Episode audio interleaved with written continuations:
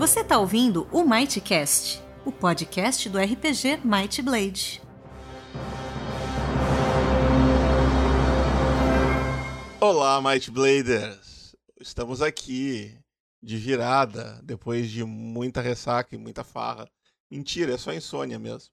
E, mas a gente tem aquele compromisso, né? Gravar, editar e lançar até o dia 28 de cada mês. Estamos conseguindo manter, Domênico. Estamos há oito meses mantendo em dia. É. Apesar, apesar da nossa meta de manter em dia ter caído, né? Nós já não estamos mais nela.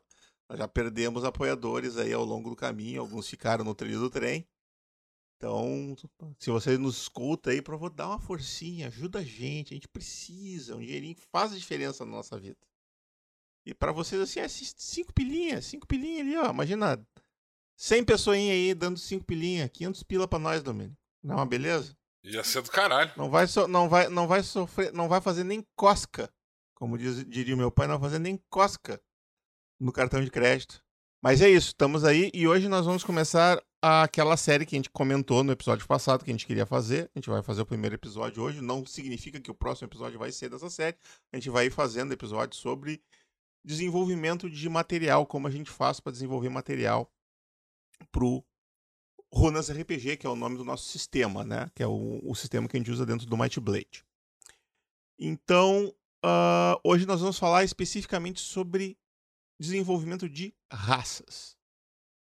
E pode começar, Domenico. Fala aí a tua, a tua, a tua visão sobre o assunto que depois eu, eu complemento. É, então, como disse o Luciano, a gente vai começar essa série de. Eu, eu não lembro se a gente comentou isso no episódio passado ou se foi no, no anterior, antes da gente gravar o, o, episódio 50, mas eu acho que foi no, no, no episódio especial de. Se bobear, a gente falou nos dois. É, bom, pode ter sido. É, a gente vai é, começar essa série e eu acho que a, a, o tipo de criação mais comum, talvez, pro Might Blade, talvez fora, sei lá, item mágico, né? É, que obviamente é a coisa mais fácil de, de se produzir. Uh, e que no caso do Might Blade geralmente tem alguns problemas por causa da mecânica de fabricação de item mágico. Mas... Inventar o item é barbada, criar, descrever o quanto ele custa é que é É, exatamente. Eu acho que depois de, de item mágico, a, a, o tipo de adaptação mais comum que a gente tem para pro, pro Might Blade é essa, a, a, criação de raças. Acho que de longe é a criação de raças. É, e, eu acho meio bizarro, na verdade, a maneira como a maior parte das raças uh, pro Might Blade surge. Porque, em geral, elas são só aquele amontoado genérico de, de, de números, né? O que, eu, o, o que eu sempre acho meio, meio estranho. Na verdade, não só com relação ao Might Blade, mas quando eu vejo adaptações desse tipo para outros sistemas também, tipo o, o próprio D&D, eu, eu sempre acho meio bizarro, assim, do tipo vou, vou criar essa raça aqui e, e, ela vai ser esse esse amontoado de modificadores para fazer. Esses, esses, esses oito feats, esses atributos, e é isso aí. É, eu, eu sempre acho isso meio. Não fala da cultura, não fala de Exato, nada. Exato, né? eu sempre acho isso meio, meio bizarro, assim e tal, né? De, de produzir material dessa maneira só pelos modificadores estranhos.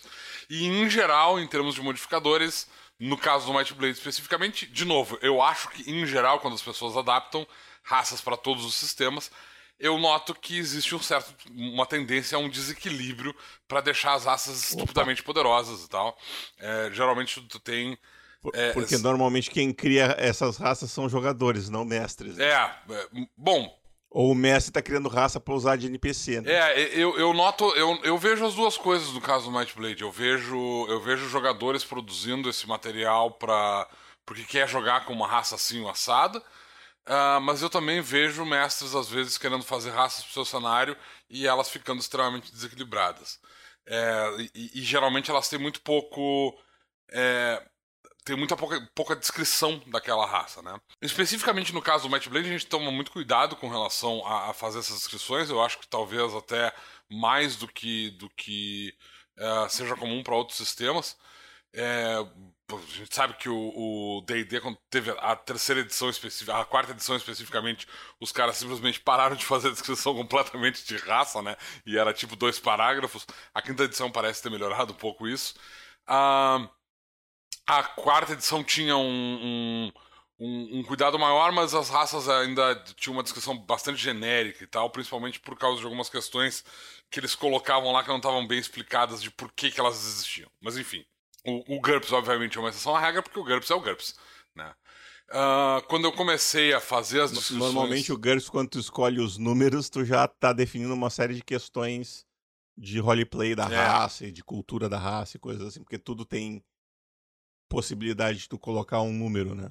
Quando eu, uh, quando eu comecei a fazer a distinção entre biologia e cultura das raças, que é uma coisa que não tinha antes, né, no, no antes da terceira edição, antes da versão 2.75, que foi onde eu comecei essa, essa distinção entre as duas coisas, as raças tinham uma descrição, um bloco de texto que falava de várias coisas e, e, e Algumas vezes tinha uma explicação sobre biologia, às vezes tinha explicação sobre biologia e cultura, às vezes tinha explicação sobre cultura, e às vezes era só uma descrição bem genérica mesmo, é, o, o, o a, versão, a, segunda edição do, do Might Blade e a primeira edição do Might Blade eram bem genéricas nesse aspecto. Inclusive. É, principalmente aquelas raças que estavam dentro do, do Monstro Codex, né? É, não, é, aquelas e a, o, o, tinha um guia de raças, que era uma, uma uhum, um suplemento uhum. digital. Eles, eles davam um empassan, assim, bem, bem por cima daquelas raças. Inclusive, a gente tinha, por exemplo, Drow né, que é, é adaptado diretamente do D&D, estava lá naquele guia original de raças, é uma coisa que a gente uh, não voltou a mencionar. Mas enfim, é, eu resolvi fazer essa, essa distinção. Na verdade, quando eu comecei a escrever lá no 2.75, as raças elas eram divididas em três partes. Elas tinham uma parte de biologia, uma descrição biológica daquela raça, tinha uma descrição de... Uh, cultura, e depois ela tinha um outro pequeno texto que geralmente falava alguma curiosidade sobre aquela raça, né? Às vezes era um, algum tipo de relação com outras raças, às vezes era algum uh, uh, traço cultural particularmente peculiar, às vezes era uh, às vezes era algum tipo de preferência que elas tinham relacionado uma, uma diferença que elas tinham de um, de um cenário para outro que elas poderiam apresentar enfim é, essa essa ter, esse terceiro bloco de discussões acabou sendo eliminado e geralmente essa discussão uh, vai ser ou, ou, vai ficar dentro da parte de biologia ou vai ficar dentro da parte de cultura. Em alguns casos elas foram completamente eliminadas. Uh, eu lembro que os astérios ou os faunos, eu lembro qual das duas raças, tinha um texto que falava a relação de, dessa do, de uma das raças com a outra. Tipo assim, os faunos às vezes eram confundidos com astérios, astérios com fauno, qual era a relação entre as duas raças. A gente removeu isso completamente do, do, da, do, do, do, cenário como um todo, e essa descrição, por exemplo, foi completamente eliminada uh, de ambas as raças, para não causar confusão, enfim. Eu acho, que era, eu acho que era no caso dos astérios, eu acho que o fauno falava sobre a questão dos, dos chifres é. É, ter a ver com, com cornos, chifres, a diferença biológica entre um corno um chifre, por que, que um era assim, por que, que era outro assado, enfim. Mas em geral, o que acontece com relação às, às, às raças ofici oficialmente dentro do Might Blade, a gente, a gente manteve, é claro, na terceira edição, a maior parte das raças que já estavam descritas no, no, no livro. A gente teve basicamente a, a, a adição dos Aesiris, que foi uma criação original do Luciano. A gente tem os faunos, que veio dessa ideia de que os faunos eles já existiam como monstros lá no. Eh, eles e os astérios. Né? Eles Com o nome de sátiro, né? Hã? Eles tinham o nome de sátiro lá. Isso, né? eles eram chamados de sátiros no, no Monstrum Codex. Os astérios tinham o nome de minotauros no, no Monstrum Codex. As duas uh, raças, elas, as duas, os dois monstros, eles eram inteligentes, eles tinham cultura, a mesma coisa que aconteceu com o Gnoll, né? Então a gente resolveu transformar eles em raças, uh, porque não fazia sentido muito eles estarem descritos só como monstros, né? Já que eles eram inteligentes eram capazes de comunicação, eram capazes de organização, de, de civilização, enfim. É, Diferente do que acontece com goblins, por exemplo, que na verdade não é uma raça, eles são só monstros mesmo. É, então, é, essas raças que a gente adaptou, ah, as raças que existem na terceira edição, elas são basicamente as raças da segunda edição, revisadas pro, pro, pro sistema. Como eu disse, com exceção dos Aesiris, que são completamente originais, as outras raças todas são, são versões uh, ou, ou atualizadas de raças que já estavam lá, ou então um, uma, uma raça que era considerada um monstro em algum momento e que a gente adaptou para uma raça jogável simplesmente porque fazia sentido. Né? Adiante, ao longo do material que a gente vai ter em produção daqui para frente, a gente vai ver uma distinção com relação a isso, porque a gente vai uh, ter algumas novas raças originais que vão aparecer em alguns livros, porque a gente vai tomar uma direção um pouco diferente com relação a, a o material que a gente vai produzir para Might Blade com relação aos cenários especificamente, né?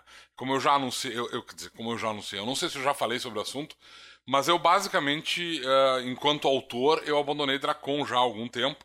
É, o material relacionado a Dracon, seja é, os Reinos do Norte, uh, Arcânia, enfim, eles agora estão na mão do Luciano, o Luciano é que está produzindo esse material, e eu comecei a produzir, na verdade, material para outros cenários dentro do, do sistema, é, inclusive incluindo alguns cenários originais e tal. Então, eu estou produzindo Terras Lúgubres, que, tem, que, que é, ainda é baseado numa, no material da terceira edição, que eu acho que tem potencial e que o pessoal fala bastante, que é uh, que era Sorrowlands. Eu andei dando uma ajudada com, no, no, no material que ia ser produzido para Shintori, mas o material acabou não indo para diante. Eu não sei o que aconteceu exatamente com a adaptação. Ela, ela acabou sendo descontinuada, talvez ela volte a ser produzida. Como eu falei, tem material de alguns uh, cenários uh, originais estão sendo produzidos. E nesses cenários originais, principalmente, a, além de, de Terras Lúgubres, de, dessa adaptação de Terras Lúgubres que a gente vai ver em algum momento, vão aparecer algumas novas raças, além daquelas que estão apresentadas nesse material. Terras Lúgubres já tem algumas raças. Uh, dentro do material, ela, ela era basicamente uma, um, material de raças originais, né, com exceção dos humanos, obviamente, porque eles estão em todos os lugares. Trazia, eu acho que, se não me engano, eram três raças novas. Uh, que vão ser modificadas. Na verdade, eu não sei se os nomes provavelmente não vão ser mantidos, mas a gente vai trazer algumas ideias que vão ser semelhantes àquelas que estão apresentadas ali, porque o cenário tem a ver com a questão de, de não haver a, a passagem. Né?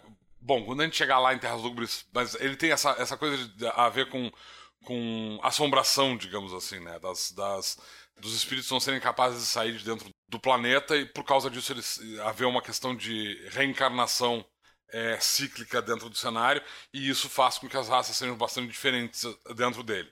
É, além disso tem, uh, tem algumas variações de algumas raças que já existem, tipo é, como, como eu disse, a gente teve os, os, os astérios que eram os antigos minotauros, tinham um nome antigo de minotauros e agora uh, e foram renomeados. Os faunos, que eram os antigos sátiros, a gente também teve o, o, os Ramelins, que apesar de não serem originais, eles tinham um nome de, eu acho que era Hatlings, na, na, era. na, terceira, na segunda edição.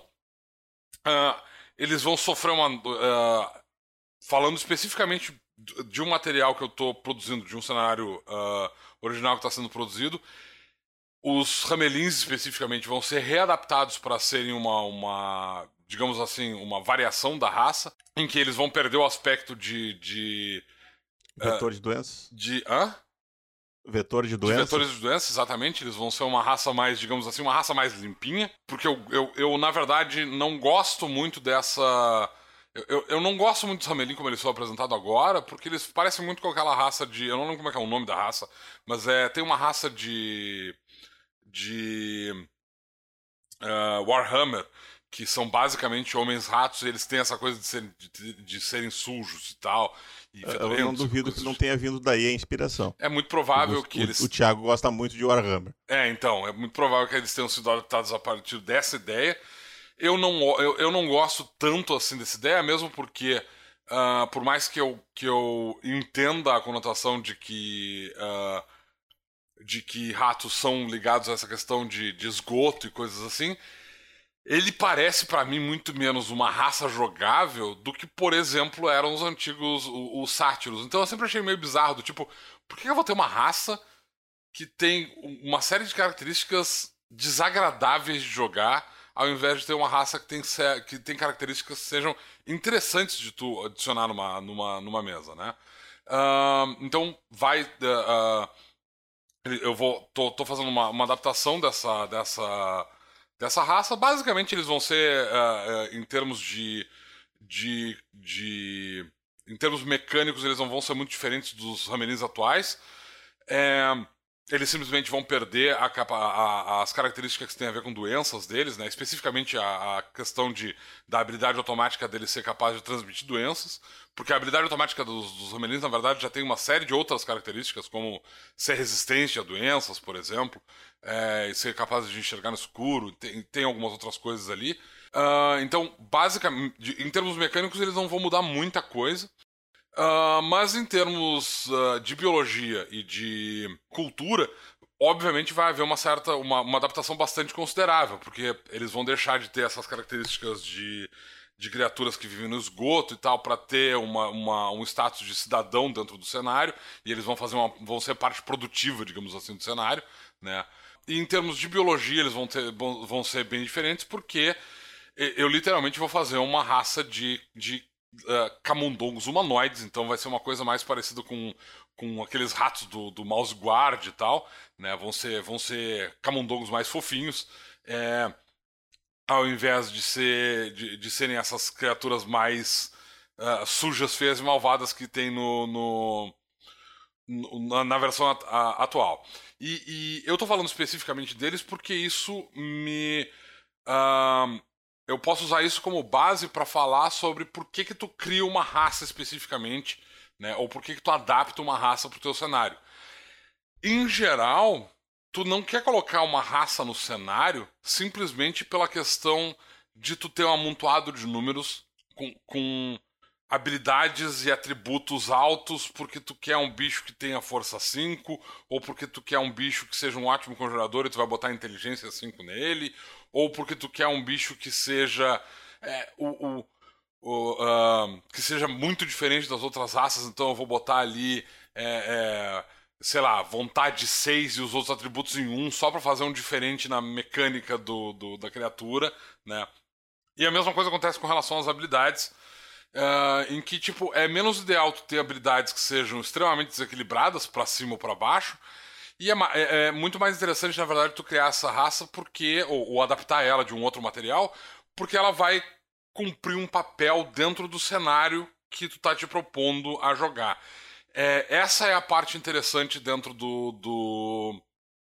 da criação de raças, no meu entender. É uma das coisas que eu não gosto, por exemplo, com relação ao DD quinta edição, que foi o fato de que eles pegaram algumas raças e eles tornaram essas raças raças básicas, né? Raças que não estavam no cenário antes de maneira tão proeminente.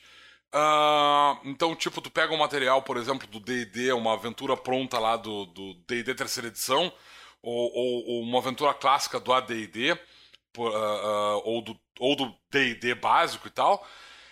Em teoria, se tu pegar uma uma uma, uma uh, aventura do D&D, da Caixa Vermelha lá, do, do primeiro D&D, né?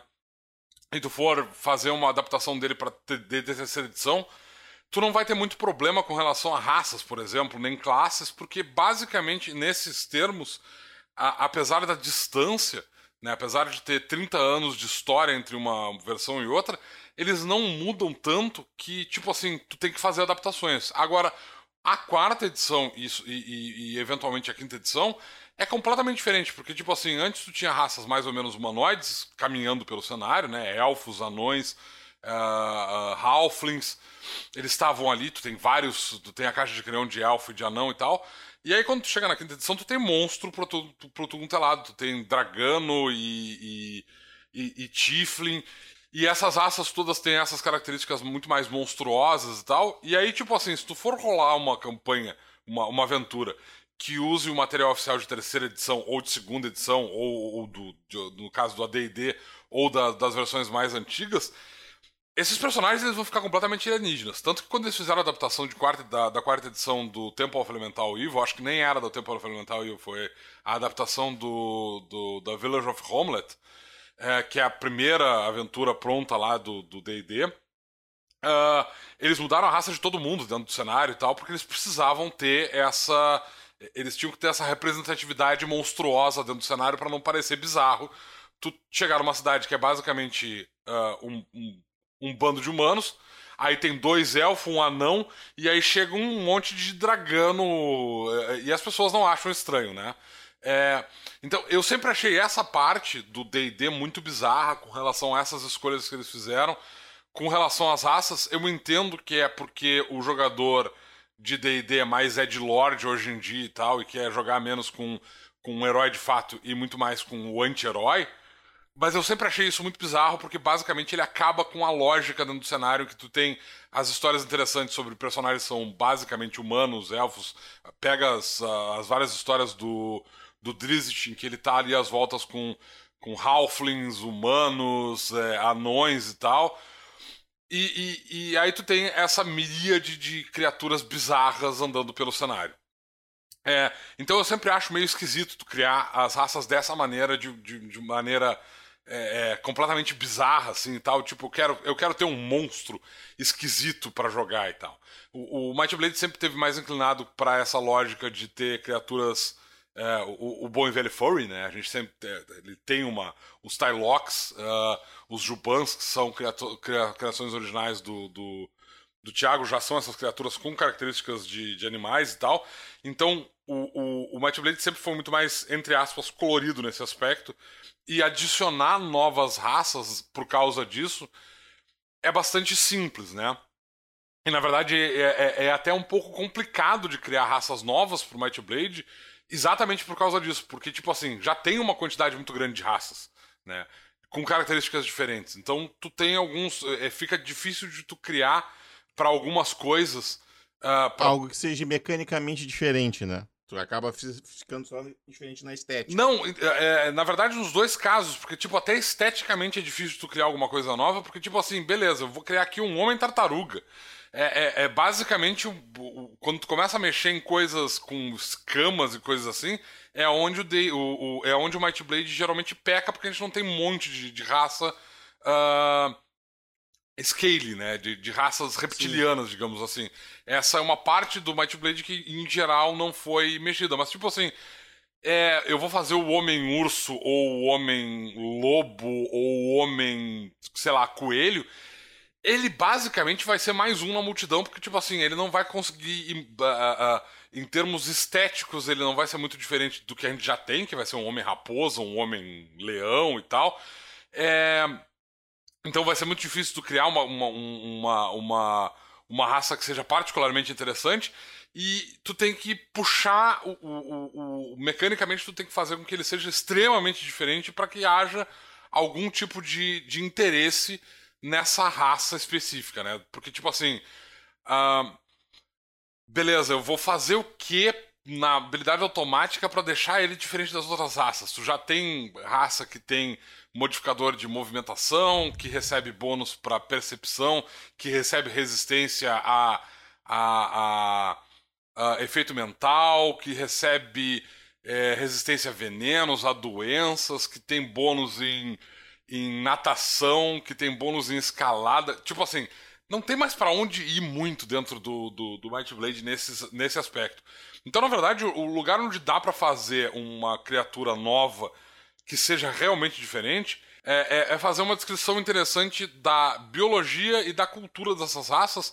É onde tu realmente consegue criar uma criatura nova sem ser muito extrema e ela ficar muito bizarra em termos mecânicos, né?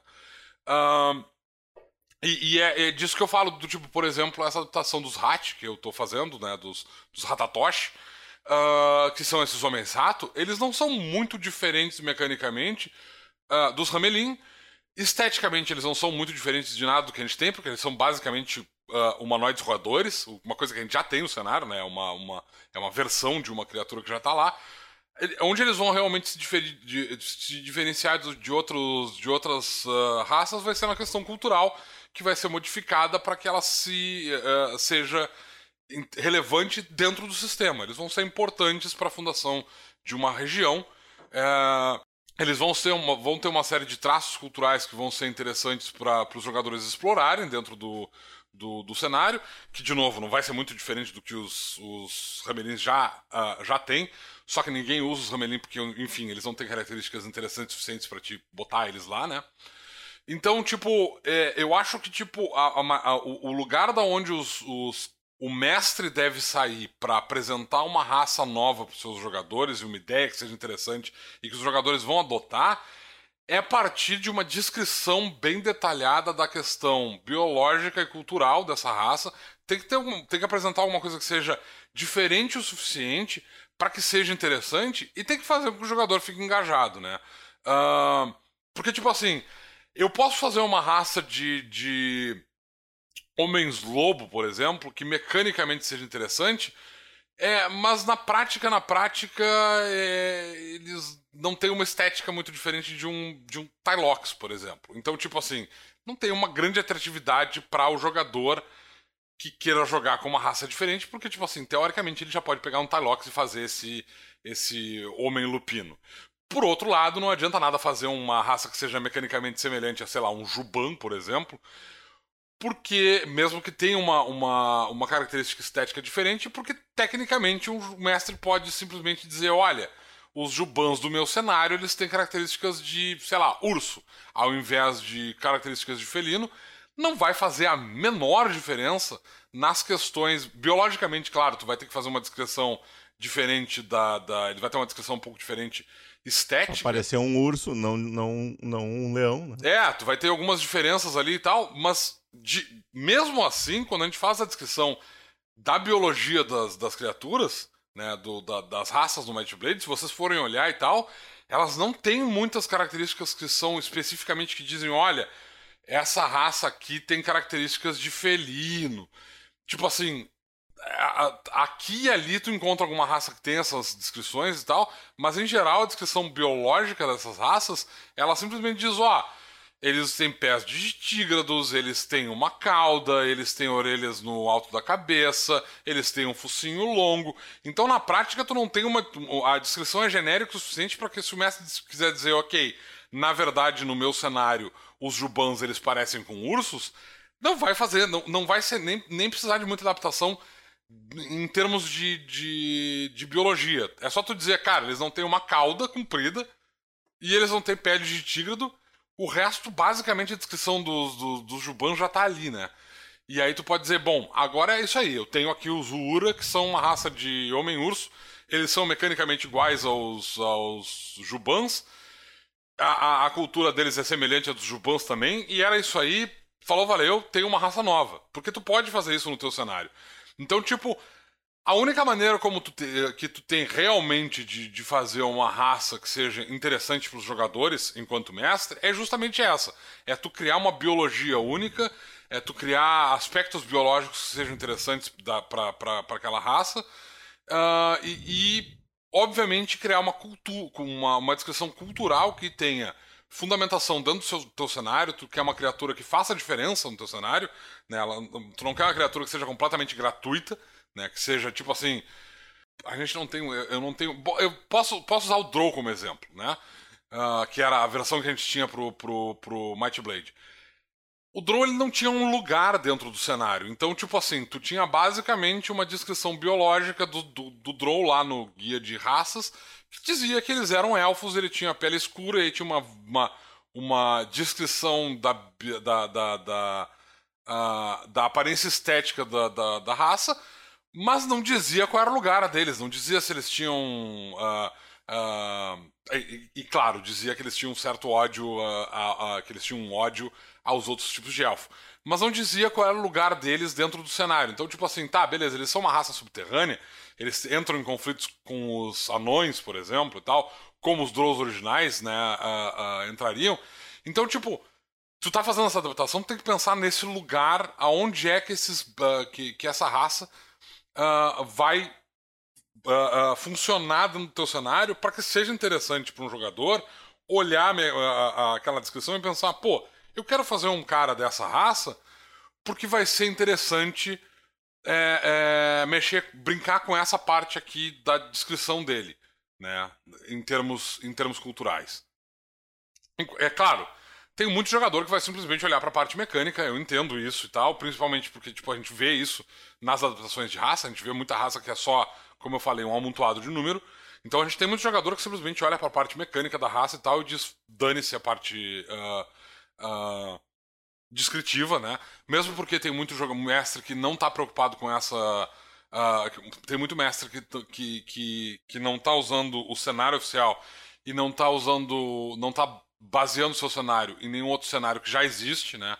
Então ele está criando o seu cenário da casa, que é aquele, aquele cenário que ele próprio criou. E isso significa que, em geral, as raças não têm muito um lugar nesse cenário. Eles, é, dificilmente os jogadores, os, os mestres estão criando cenários desse, nesse nível.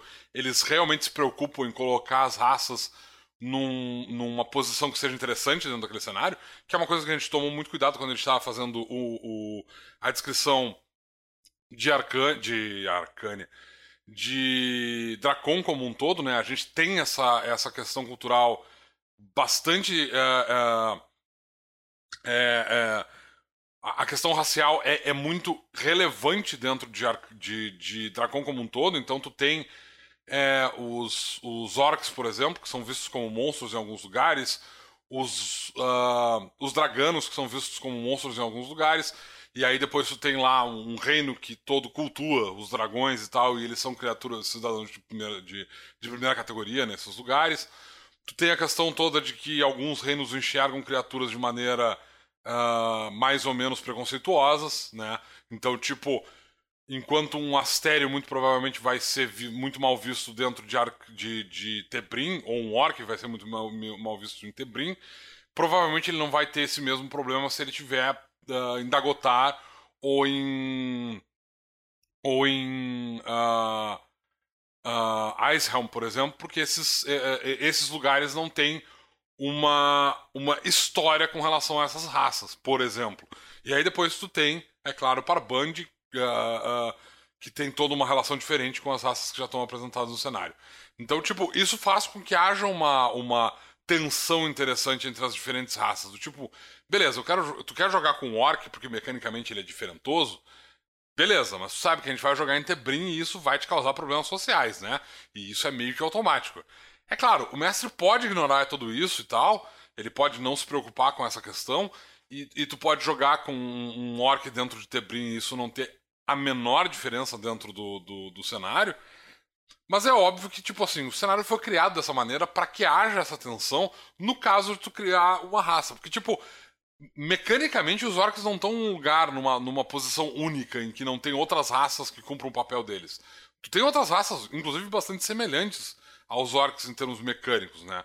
Uh, então não é tão difícil assim de tu, de tu uh, encontrar uma outra raça que mecanicamente seja interessante para te fazer o mesmo personagem que tu quer fazer quando tu tá usando um orc. Então tu, o, o, tu vai pegar essa raça especificamente porque ela tem essa questão cultural que é interessante de fazer. Claro, beleza. Tem os draganos, que são muito fora da curva, porque os draganos são uma raça que o pessoal curte pra caralho mecanicamente, porque ele tem características mecânicas muito diferentes de outras raças e tal.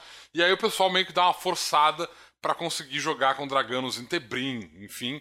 Uh, tem muita gente que quer fazer campanhas especificamente em Arcânia para poder jogar com, dra com draganos e com dracomantes, porque são essas criaturas enfim, eu quero jogar com um dragão, né? Eu entendo essa essa essa esse esse impulso de, pô, eu quero jogar com esse bicho que é um dragão. O D&D tá aí com seus uh, uh, Dragonborn. Uh, Dragonborns e tal, que até a, a, terceira edição eram basicamente monstros e tal, e agora estão no, no livro básico como uma, uma raça jogável, né? Então, tipo, tem esse impulso do jogador de eu vou, quero jogar com o dragão, porque, enfim, dragão é uma criatura extremamente poderosa. É... Então, uh, tu tem essa, esse impulso de fazer mecanicamente raças sejam interessantes. Eu perdi completamente o fio da meada. Peraí. do que que eu tava falando? Tu tava falando dos das raças que tu criou, do, do, do desenvolvimento. É que tu deu uma volta tão grande Uh, mas basicamente tu falou lá dos, dos Hamlins e tu, tu, usou eles como exemplo de, de por que, que os, um, um, mestre deve criar uma raça nova e aí tu entrou nessa seara aí. Eu não sei por que também.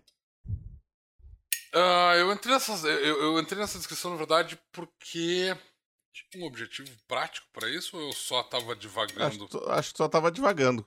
Eu acho que eu só Tu tava divagou jogando. por 16 minutos, aí tu resolveu. Tu, acho que tu lembrou que tu tinha que falar que, como é que se desenvolve raças. aí tu começou a falar dos, do, de por que, que tu tava mudando os Hamelins, e aí tu, tu desvirtuou pra outras raças.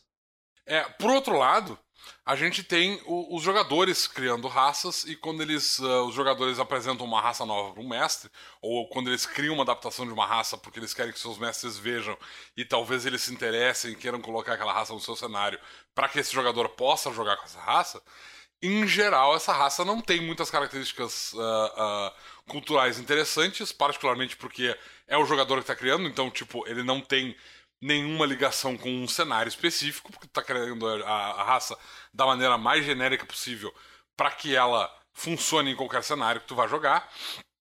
E em geral elas ficam mecanicamente muito desequilibradas, porque tu quer jogar com um bicho que vai ser uau, muito, muito foda, e ele vai ter altos poderes, e ele vai fazer coisas esquemáticas. E o que eu noto, na verdade, é que na maior parte das vezes a gente tem uns X-Men, assim, a gente tem uns, uns mutantes, a gente tem umas raças de criaturas com superpoderes é, é, sobrenaturais, geralmente, é, que são extremamente desequilibrados. Ah, e como tu não tem uma descrição cultural e geralmente tu não tem uma descrição biológica muito, ah, muito desenvolvida, as, as características da raça, elas, ah, as habilidades extras da raça, elas geralmente são meio que subentendidas, do tipo, olha, o- o- esses caras têm um ataque é, em que eles fazem, eles jogam espinhos porque eles são uma raça de homens porco-espinho. Então, tipo, é óbvio que eles têm um ataque em que eles viram uma bolinha e saem girando. É óbvio que eles têm um ataque em que eles disparam espinhos. Porque porcos espinhos, na ficção, fazem isso. E, e é isso, não tem uma descrição assim de. Não, não, não tem nada de mais interessante por trás da raça, a não ser o fato de que eles são porcos espinhos, né? Ah, eu, eu vi isso com várias raças. A maior parte das raças que a gente vê adaptadas pro, pro, pro Might Blade, elas têm essa característica do tipo. É, ou é uma raça que o pessoal viu no D&D e quer adaptar, adaptar pro Might Blade, né, ou viu em outro cenário, mas o o D&D tem uma miríade gigantesca de raças, então geralmente é de lá que vem as, as ideias, ou então é alguma coisa completamente estapafúrdia, assim, e tal, que o jogador resolve fazer, e geralmente ele cria uma raça que é extremamente poderosa, com algum aspecto, assim, do tipo, o jogador em geral, ele, quando ele vai criar essa raça, ele pensa mais numa classe, e aí ele pensa, pô, seria muito massa ter um conjurador que é mais foda do que os outros conjuradores, então eu quero que essa raça aqui tenha inteligência mais alta, porque isso vai ser muito diferente, eu vou poder fazer um conjurador super poderoso.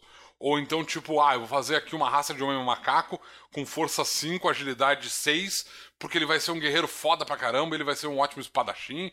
Enfim, porque tu não quer perder nada, né? Tu quer ganhar em todos os aspectos daquela. Da, da- da- do teu personagem, então tu cria essas raças extremamente desequilibradas. Eh, e elas acabam ficando, obviamente, desequilibradas, né? Elas ficam. ah, ah, é, mecanicamente elas não, não tem como competir com as outras raças que já existem e elas acabam.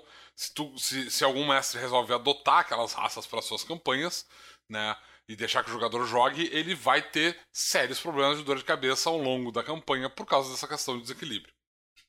É, então, basicamente, quando, quando a gente está criando uma raça, é, o, o interessante para criar uma raça de fato, a parte que, que é, realmente deveria fazer diferença em primeiro lugar, seria descrever o lugar dessa raça dentro ah, do espaço em que ela ocupa. Do tipo, mesmo que tu esteja criando uma raça genérica, né? Do tipo assim, eu não estou criando uma raça para ser colocada dentro de um cenário específico. Eu estou criando uma raça que é.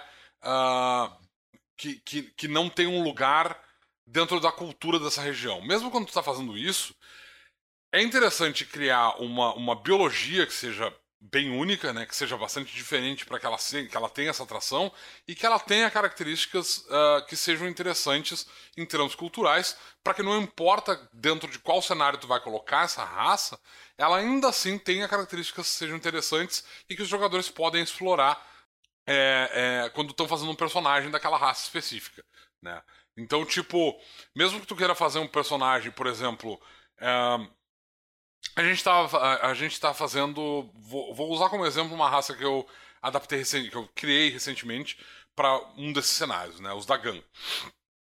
Os Dagan são basicamente uma raça aquática que surgiram do, do- do- da necessidade que eu tinha uh, de, de, de, ter no meu cenário uma raça que tivesse resistência à eletricidade com uma habilidade automática. Porque a gente já tem os, os, os Fira, que tem resistência a fogo, a gente já tem os Aesiris, que tem resistência a frio, mas a gente não tinha nenhuma raça que tivesse como habilidade automática resistência à eletricidade. A gente até tinha. Como é que era o nome daquela raça que tu criou, Luciano? Uh, o Zenil. A gente tinha o Zenlil, que era uma raça que tinha essa característica de ter resistência à eletricidade, mas ela na verdade não tinha ela não tinha lugar no cenário para mim e tal. Eu não achei a raça particularmente interessante em nenhum desses aspectos e tal. Eu gosto de raças aquáticas. Uh, é, é, eu, eu, tive bastante cuidado quando eu estava criando, estava fazendo a adaptação dos, tritão, dos tritões dos, e dos grotons.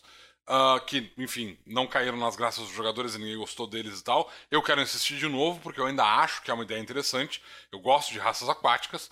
Então eu resolvi fazer uma raça para esse cenário que juntasse as duas coisas. Então, eles basicamente são uma raça de anfíbios, mamíferos anfíbios, que tem resistência à eletricidade. Essa é a habilidade, a habilidade básica deles é essa.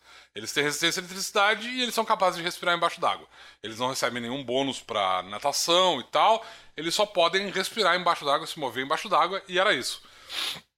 Uh, que basicamente é o que acontece com as outras raças que têm resistência automática, né? Os os, uh, os Fira tem uma uma uh, além de resistência a fogo, eles recebem algum, um, um, pouco de vantagem quando eles estão em ambientes áridos.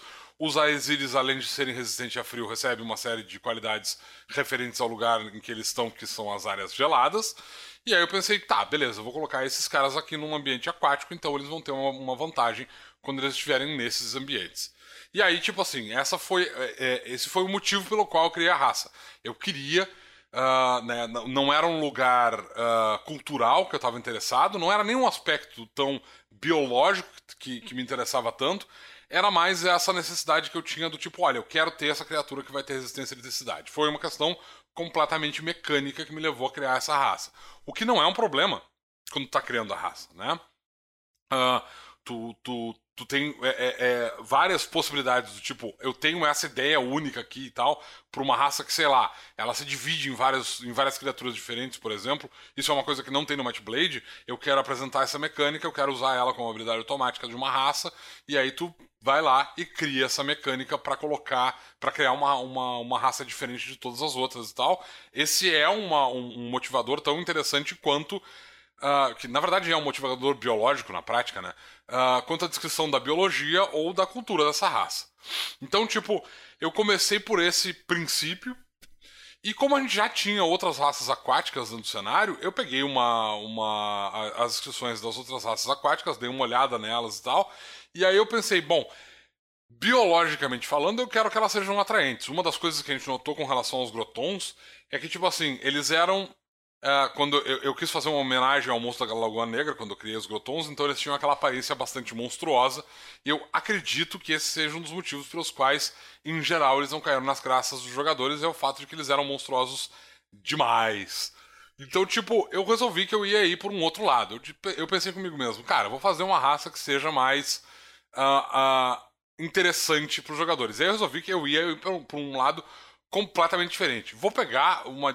Vou fazer uma descrição de uma raça que não só talvez seja interessante, como ela é, uh, em geral, vista como atraente pela maior parte dos jogadores. E aí eu peguei, fui lá e, e, resolvi roubar a ideia de Star Wars e eu peguei os Twi'leks, uh, que são aquela raça que tem, que tem os tentáculos na cabeça.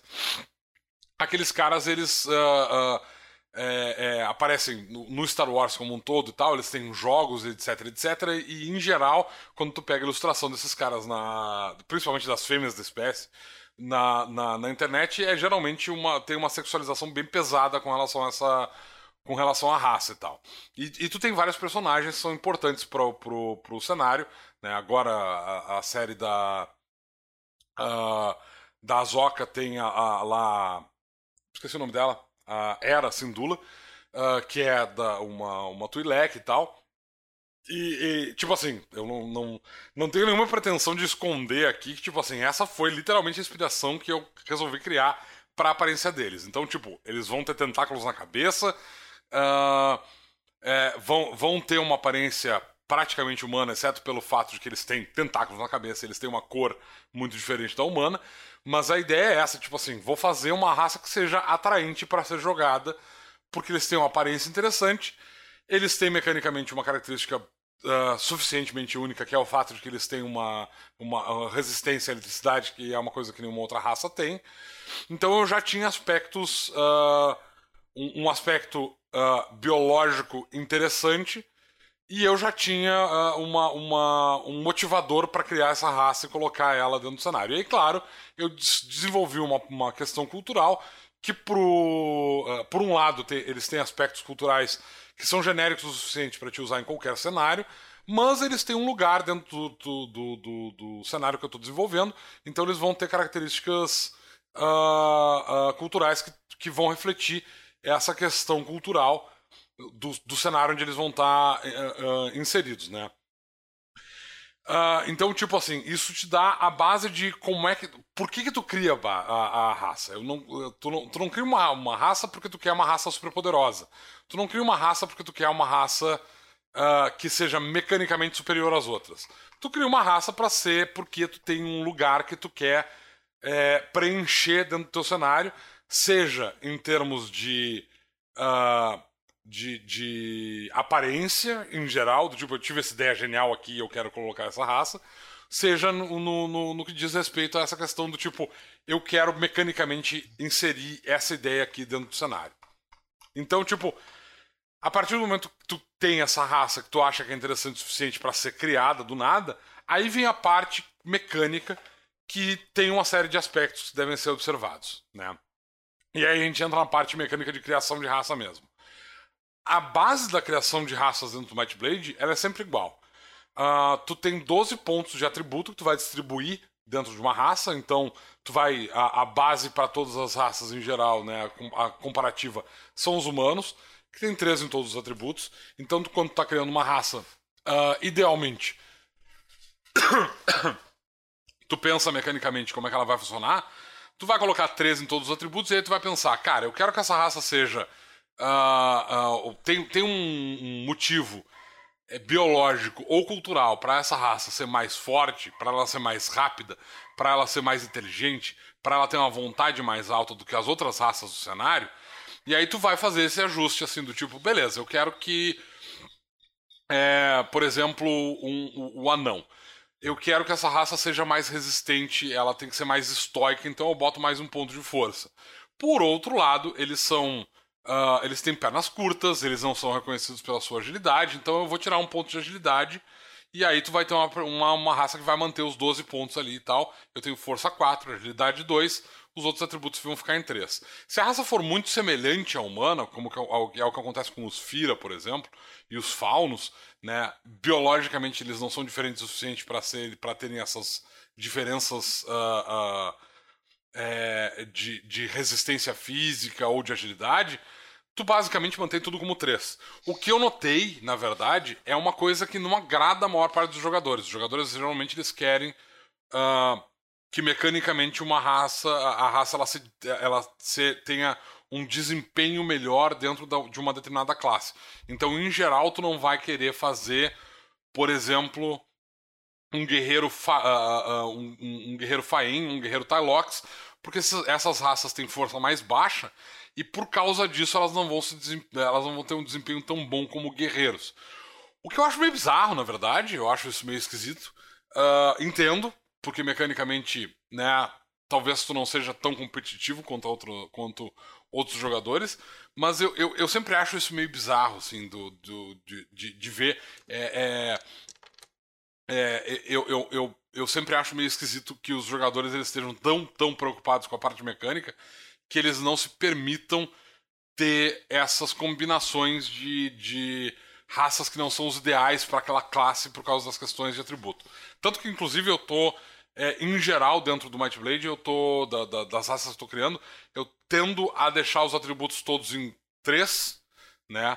Uh, sem grandes modificadores e tal e uh, colocar na raça uma, uma habilidade que permita que ele tenha um atributo mais alto e tal, porque aí basicamente isso significa que aquela raça tem um desempenho mediano em todas as atividades que ele vai, uh, que ele vai realizar. Claro, tu sempre tá. vai ter um humano que é fora da curva, porque o humano ganha, tem a habilidade automática deles, é justamente ganhar mais um, um atributo, então em teoria, o humano sempre vai ser mais interessante para jogar com uma raça, uma classe específica, do tipo, o meu humano guerreiro sempre vai ser mais eficiente do que o meu fauno guerreiro, por exemplo, porque ele tem força mais alta.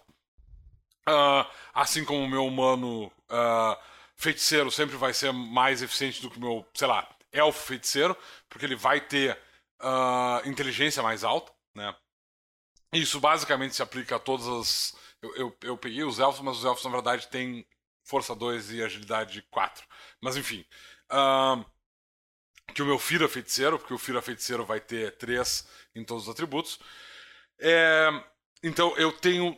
Eu, eu, prefiro, eu tendo a, a, a, preferir que as raças elas tenham menos modificadores e particularmente menos modificadores extremos, porque a gente tem problemas, por exemplo, é, a gente teve problemas bastante sérios, na verdade, com o equilíbrio de raças como, por exemplo, os, uh, uh, os Marrocos, em menor proporção com os Astérios, porque eles têm força muito alta, né? Eles começam com força 5 e aí tem outros atributos mais baixos. É, tem mais de um atributo em dois. No caso dos Marrocos, eles têm inteligência e. Aliás, eu acho que no, no caso das duas raças. Não, não. No Marrocos só tem um atributo em dois. É 5, é 5, 3, 2, 2-3, se eu não me engano. Não, os Marrocos eu tenho certeza absoluta que eles têm agilidade baixa e inteligência ah, baixa. Ah, eles têm agilidade baixa. É, é, é. agilidade e inteligência, tá certo. É, e eu tenho a impressão de que os Astérios é a mesma coisa. Eles têm essa diferença de atributos por razões diferentes. No caso dos, dos Marrocos, eles têm inteligência baixa porque eles têm os atributos dele, os, os, os as, a, a capacidade. É, é, os, os sentidos dos, dos Marrocos são deficientes, né? Eles têm, eles não têm tato, a audição deles em geral é ruim, a visão deles em geral é ruim, e por causa a inteligência também reflete essa questão tátil, né, de, de percepção e tudo mais. Então a, a, a, a inteligência deles ficou baixa e obviamente eles são muito pesados e por causa disso a agilidade deles é 2. No caso dos, dos astérios a agilidade deles é 2 porque eles são particularmente grandes e por causa disso eles são bocados desajeitados. E a, a inteligência deles é 2 porque eles são uma raça, em geral, muito pouco criativa. Uh, e isso faz com que eles sejam. Uh, uh, que eles tenham uma inteligência limitada. Mas esses são. É, o, a outra raça que tem um atributo em 5 são os próprios Ramelins. Que eu justamente estou criando essa adaptação dentro do, do, uh, do cenário que eu estou desenvolvendo, em que eles não vão ter 5 uh, em agilidade, né? Porque o Ramelin ele tem força e vontade baixas, né? Uh, a versão nova, a versão que eu estou criando dos Ramelins, ele vai ter agilidade 4. Ele vai ser, em termos de atributo, ele vai ser parecido com um Tylox uh, ou um Elfo. Principalmente porque nenhuma dessas duas raças vai estar tá, vai tá presente no meu. Uh, nesse cenário que eu estou desenvolvendo. Então, tipo assim, ele vai ficar nesse nicho. Mas, uh, em geral, é, é, eu tenho preferido é, ter raças que tenham atributos menos extremos, porque em termos mecânicos é, fica bem mais complicado de equilibrar essas raças depois. Do tipo, tu tem um personagem que tem inicialmente, no primeiro nível, agilidade 6, por exemplo, no caso de um Ramelin, sei lá, de um Ramelin. Uh, uh, é, Ladino, né? Tu vai começar com 6 em um atributo, ou no, no, caso de um, sei lá, um Astério Guerreiro, tu vai começar com, com, com, com força 6. É, é, é, bastante complicado porque esses caras vão ter uma diferença muito grande do resto do, do, do dos personagens daquela mesa. A, a, diferença daqueles atributos deles é elevada demais, e isso faz com que determinadas, uh, uh, determinadas situações para eles sejam extremamente simples mas por outro lado, o que eu noto também, é, eles podem ter, ser desequilibradamente bons para fazer determinadas coisas, mas quando eles precisam fazer testes com os atributos em que eles são baixos, eles são abismalmente ruins, e isso geralmente não é de, com um atributo que eles podem ficar evitando. Tipo assim, eu sou um elfo e eu sou, sei lá, um elfo patrulheiro, então eu tenho agilidade 5 e eu tenho uh, inteligência 4 eu tenho força baixa. Então, tipo, eu vou tentar evitar entrar em situações em que eu preciso usar minha força. o que é relativamente simples porque, tipo, né? Uh, uh, tu, tu, tu pode usar agilidade em quase todos os, os testes que tu vai fazer para uh, realizar testes de forças. Tipo, sei lá, escalar, nadar e essas coisas assim e tal. Em geral, tu tem essa flexibilidade. Agora, se tu tem um personagem que tem ali. Que, que é, por exemplo, uma rock ou um, um, um, o, o, o Astério, e eles têm agilidade e inteligência 2, isso significa basicamente que tu não tem uh, capacidade, por exemplo, uh, de percepção muito elevada, então, tipo, esse personagem vai ficar para trás quando ele tiver que fazer testes para perceber o, seu, o, o ambiente ao redor deles. Isso significa que eles basicamente são patrulheiros ruins. Isso significa que eles vão dar. Que eles vão ser ladinos ruins. E isso significa basicamente que tu tem. Eh, eles são hiper focados em uma pequena quantidade de classes e de papéis dentro de um grupo. Tipo, tu não vai. Uma Rock e uma, um, um Asterios. É, teoricamente eles podem ser conjuradores, porque tu pode usar vontade para isso. Mas se tu fizer um conjurador, tu basicamente está deixando de lado o atributo mais alto que eles têm à disposição, que é força, porque conjuradores em geral não usam força de maneira tão proeminente. Uh, então, no fim das contas, quando tu tem um astério, quando tu tem uma rock dentro de um grupo, ele geralmente é o cara musculoso que bate e, e, mecanicamente é isso que ele tem para apresentar. E ele não tem mais nenhuma outra qualidade dentro do grupo, né?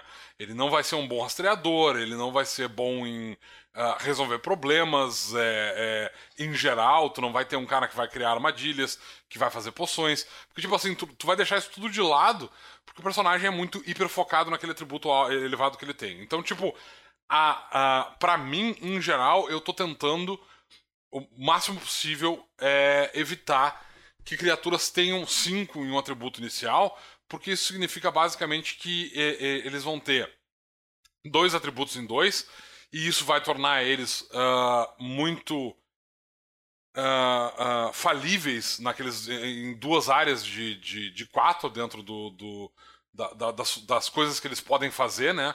Dentro do, do mecanicamente em relação ao, ao, ao sistema. Uh, por outro lado, eles ficam hiper focados naquilo, porque, tipo assim, tu não vai pegar um ramelinho e vai fazer um guerreiro com ele, porque ele tem força baixa, ele tem vontade baixa, ele não funciona como paladino, é, como guerreiro ele vai ficar extremamente falível, é, ele não é interessante nem como xamã, uh, por exemplo, e tal. Ele não dá um conjurador particularmente eficiente, apesar de tu, de tu ter uma agilidade alta, significar que basicamente tu tem uma boa esquiva Uh, o fato de tu ter uma, uma vontade baixa é, significa que tu vai ter que investir teus pontos todos em inteligência. Então esse personagem ele vai ser, além de, de, de, de, de ser fraco, ele vai ser é, socialmente ele vai ser uh, uh, ineficiente também. Então é muito problema que tu tem quando tu tem que colocar mais de um atributo abaixo da média. E por outro lado, né, tem a questão do hiperfoco. É, de, de, tipo assim, esse cara tem esse papel aqui e, e, portanto, ele só cabe nessas duas classes, três classes aqui. Então, a, a minha sugestão enquanto uh, desenvolvedor de conteúdo é que se tu for fazer uma, uma, uma raça, tu coloque basicamente os atributos ali. Tu tenha dois atributos em três, um atributo em quatro, um em dois. Eu sei que isso significa basicamente que tu vai ter muito pouca variação do que tu pode fazer, porque basicamente todas as, tu já vai ter combinações dessas e tal em termos de atributo, mas em geral mecanicamente é muito mais interessante tu ter algumas habilidades, as, uh, que as habilidades do, do, da raça sejam interessantes, seja habilidade automática seja única para tornar aquele, a, a, aquela raça interessante de ser mecanicamente ser mais interessante do que tu jogar, por exemplo, sei lá, eu quero jogar com um personagem que para usar a, a a, raça que eu estou desenvolvendo, eu, eu quero. Uh, por mais que mecanicamente ele não seja interessante em termos de atributo, ele tem três em tudo. Eu quero fazer um cara que é resistente à eletricidade, porque. Ou, ou que eu quero fazer um cara que sabe nadar bem, porque eu vou, porque o meu mestre vai fazer uma campanha naval. Ou eu quero um personagem que tenha resistência à eletricidade porque eu acho isso divertido. Então, tipo, aonde ele vai ser diferente é justamente na parte do, das habilidades e tal, e não necessariamente dos atributos. E, de novo, se tu tiver atributos muito semelhantes, isso significa que aquele personagem mais genérico, ele é capaz de, de entrar em vários papéis e ele não vai parecer, ele não vai ficar bizarro em nenhum papel que tu decida que tu vai colocar ele. Então, tipo assim, eu tenho três em todos os atributos, isso significa que eu posso ser um bom guerreiro, eu posso ser um bom ladino, eu posso ser um bom patrulheiro, eu posso ser um bom conjurador, eu posso ser um bom bardo, eu posso basicamente fazer todos os papéis com eficiência.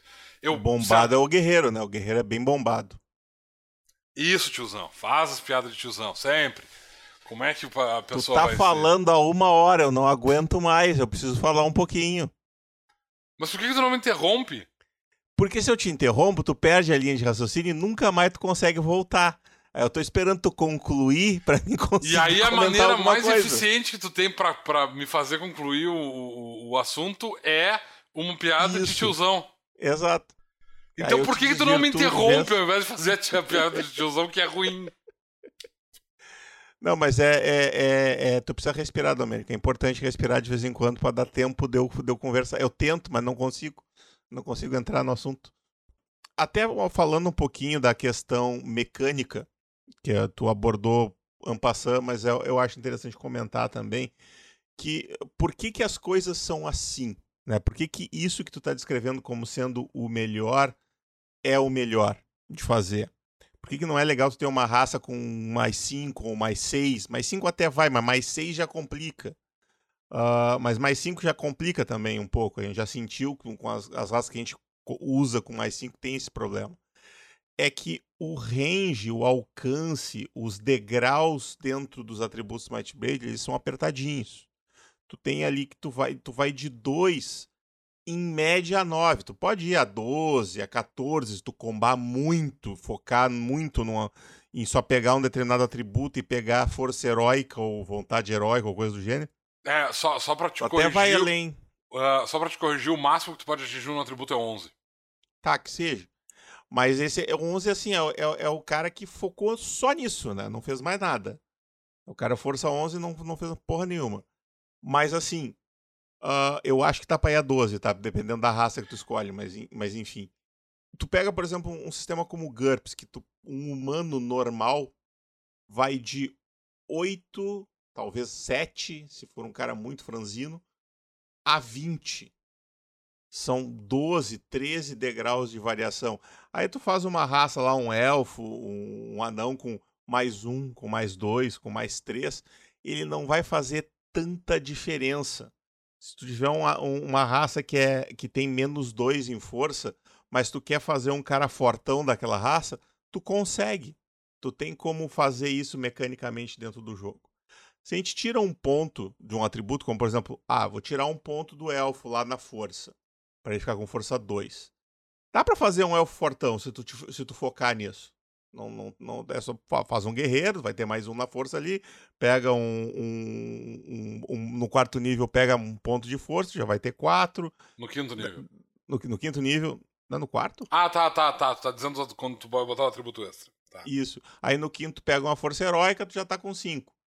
Ah, não, tem, tem, tem cara que vai começar com cinco, né? Mas tu, tu quer fazer um elfo fortão, tu, tu, tu tem um NPC lá que é o, o arqueiro fortão do, da floresta, lá tu pode fazer. Ele não sai tanto da curva. Mas se tu botar um. um- isso no caso do, do, do para baixo, né? Agora, se pega pra cima, tu. Ah, eu, vou- eu quero fazer um, um personagem de, de uma determinada raça, mas eu quero que ele seja o, o fracote daquela raça. Aí tu escolhe lá um uh, Marrock. Fica complicado, porque primeiro tu não tem coisas pra diminuir a força no, no, no Might Blade. E aí tu vai ter sempre força 5. Mesmo que tu não pegue nada que te dê bônus de força, tu vai ter sempre força 5. Talvez tu seja mais forte que o elfo, o elfo, o elfo arqueiro do grupo. Eh, e, tu é o e tu é o franzino. Então, essa variação. A gente tem um degrau tão. um salto muito grande quanto dá mais um ou, ou menos um numa raça. É um motivo de que tu colocar mais do que isso vai sempre ser um problema. Então, o que eu recomendo quando tu vai pensar em atributos de uma, da tua raça é tu fazer o que o disse. Começa no 3. E aí, assim, se tu realmente quer que aquela raça tenha um, um dismorfismo para algum lado fisicamente, o cara é muito forte, ou muito fraco, ou extremamente ágil, bota mais um. e aí tu tira um ponto do outro lado. Se tu não tirar nenhum ponto, tu vai ter que colocar alguma coisa negativa na habilidade automática para compensar isso. Né? Falando aí em termos de como é que tu pensa o desenvolvimento especificamente das características, né? E se tu vai colocar um, um menos um, que nem, por exemplo, os, os nossos uh, Levante, que tem menos um só, eles não tem um mais um, é, é dois, três, três, três. Eles têm isso porque eles têm uma vantagem muito grande que é o voo. O voo dá uma vantagem muito grande pro, pro personagem. Eu, particularmente, não acho que é uma vantagem tão grande assim, mas a maioria das pessoas tem essa percepção. Então, a, a, aquele menos um tá ali para equilibrar isso. Então, tu tem que levar essas coisas em consideração quando tu tá desenvolvendo o coisa. Quando tu vai fazer uma habilidade para raça, seja quando vai fazer habilidade automática, tu tem que levar essas coisas em consideração, né? Não pode, não pode pesar demais no, no que, que ele recebe de bônus, né? Compara com as, com as habilidades que já existem, né? Se tu, for, se tu realmente precisar criar uma habilidade nova. E quando tu for decidir, decidir as habilidades automáticas, muito provavelmente tudo que tu precisa já existe. Olha bem a lista de habilidades de todas as, as, as raças, porque vai achar. Eu, eu, eu tava fazendo as raças de Star Wars para o material que eu tenho aqui para jogar Star Wars com Might Blade. E eu basicamente eu criava só mesmo a habilidade automática. para ser uma coisa para dar um diferencialzinho assim da, em cada raça. Mas o resto era basicamente, ó, pegar aquela habilidade daquela raça ali, aquela habilidade ali, pegava, juntava sete habilidades e fazia a lista de habilidades extras dificilmente tu precisa criar alguma coisa. Às vezes até a, a descrição da raça, a ideia da raça, te dá algum, alguma inspiração, tu até pode criar. E aí tu tem que tomar cuidado para não fazer uma coisa desequilibrada. Mas de um modo geral já tem tudo construído aí, né?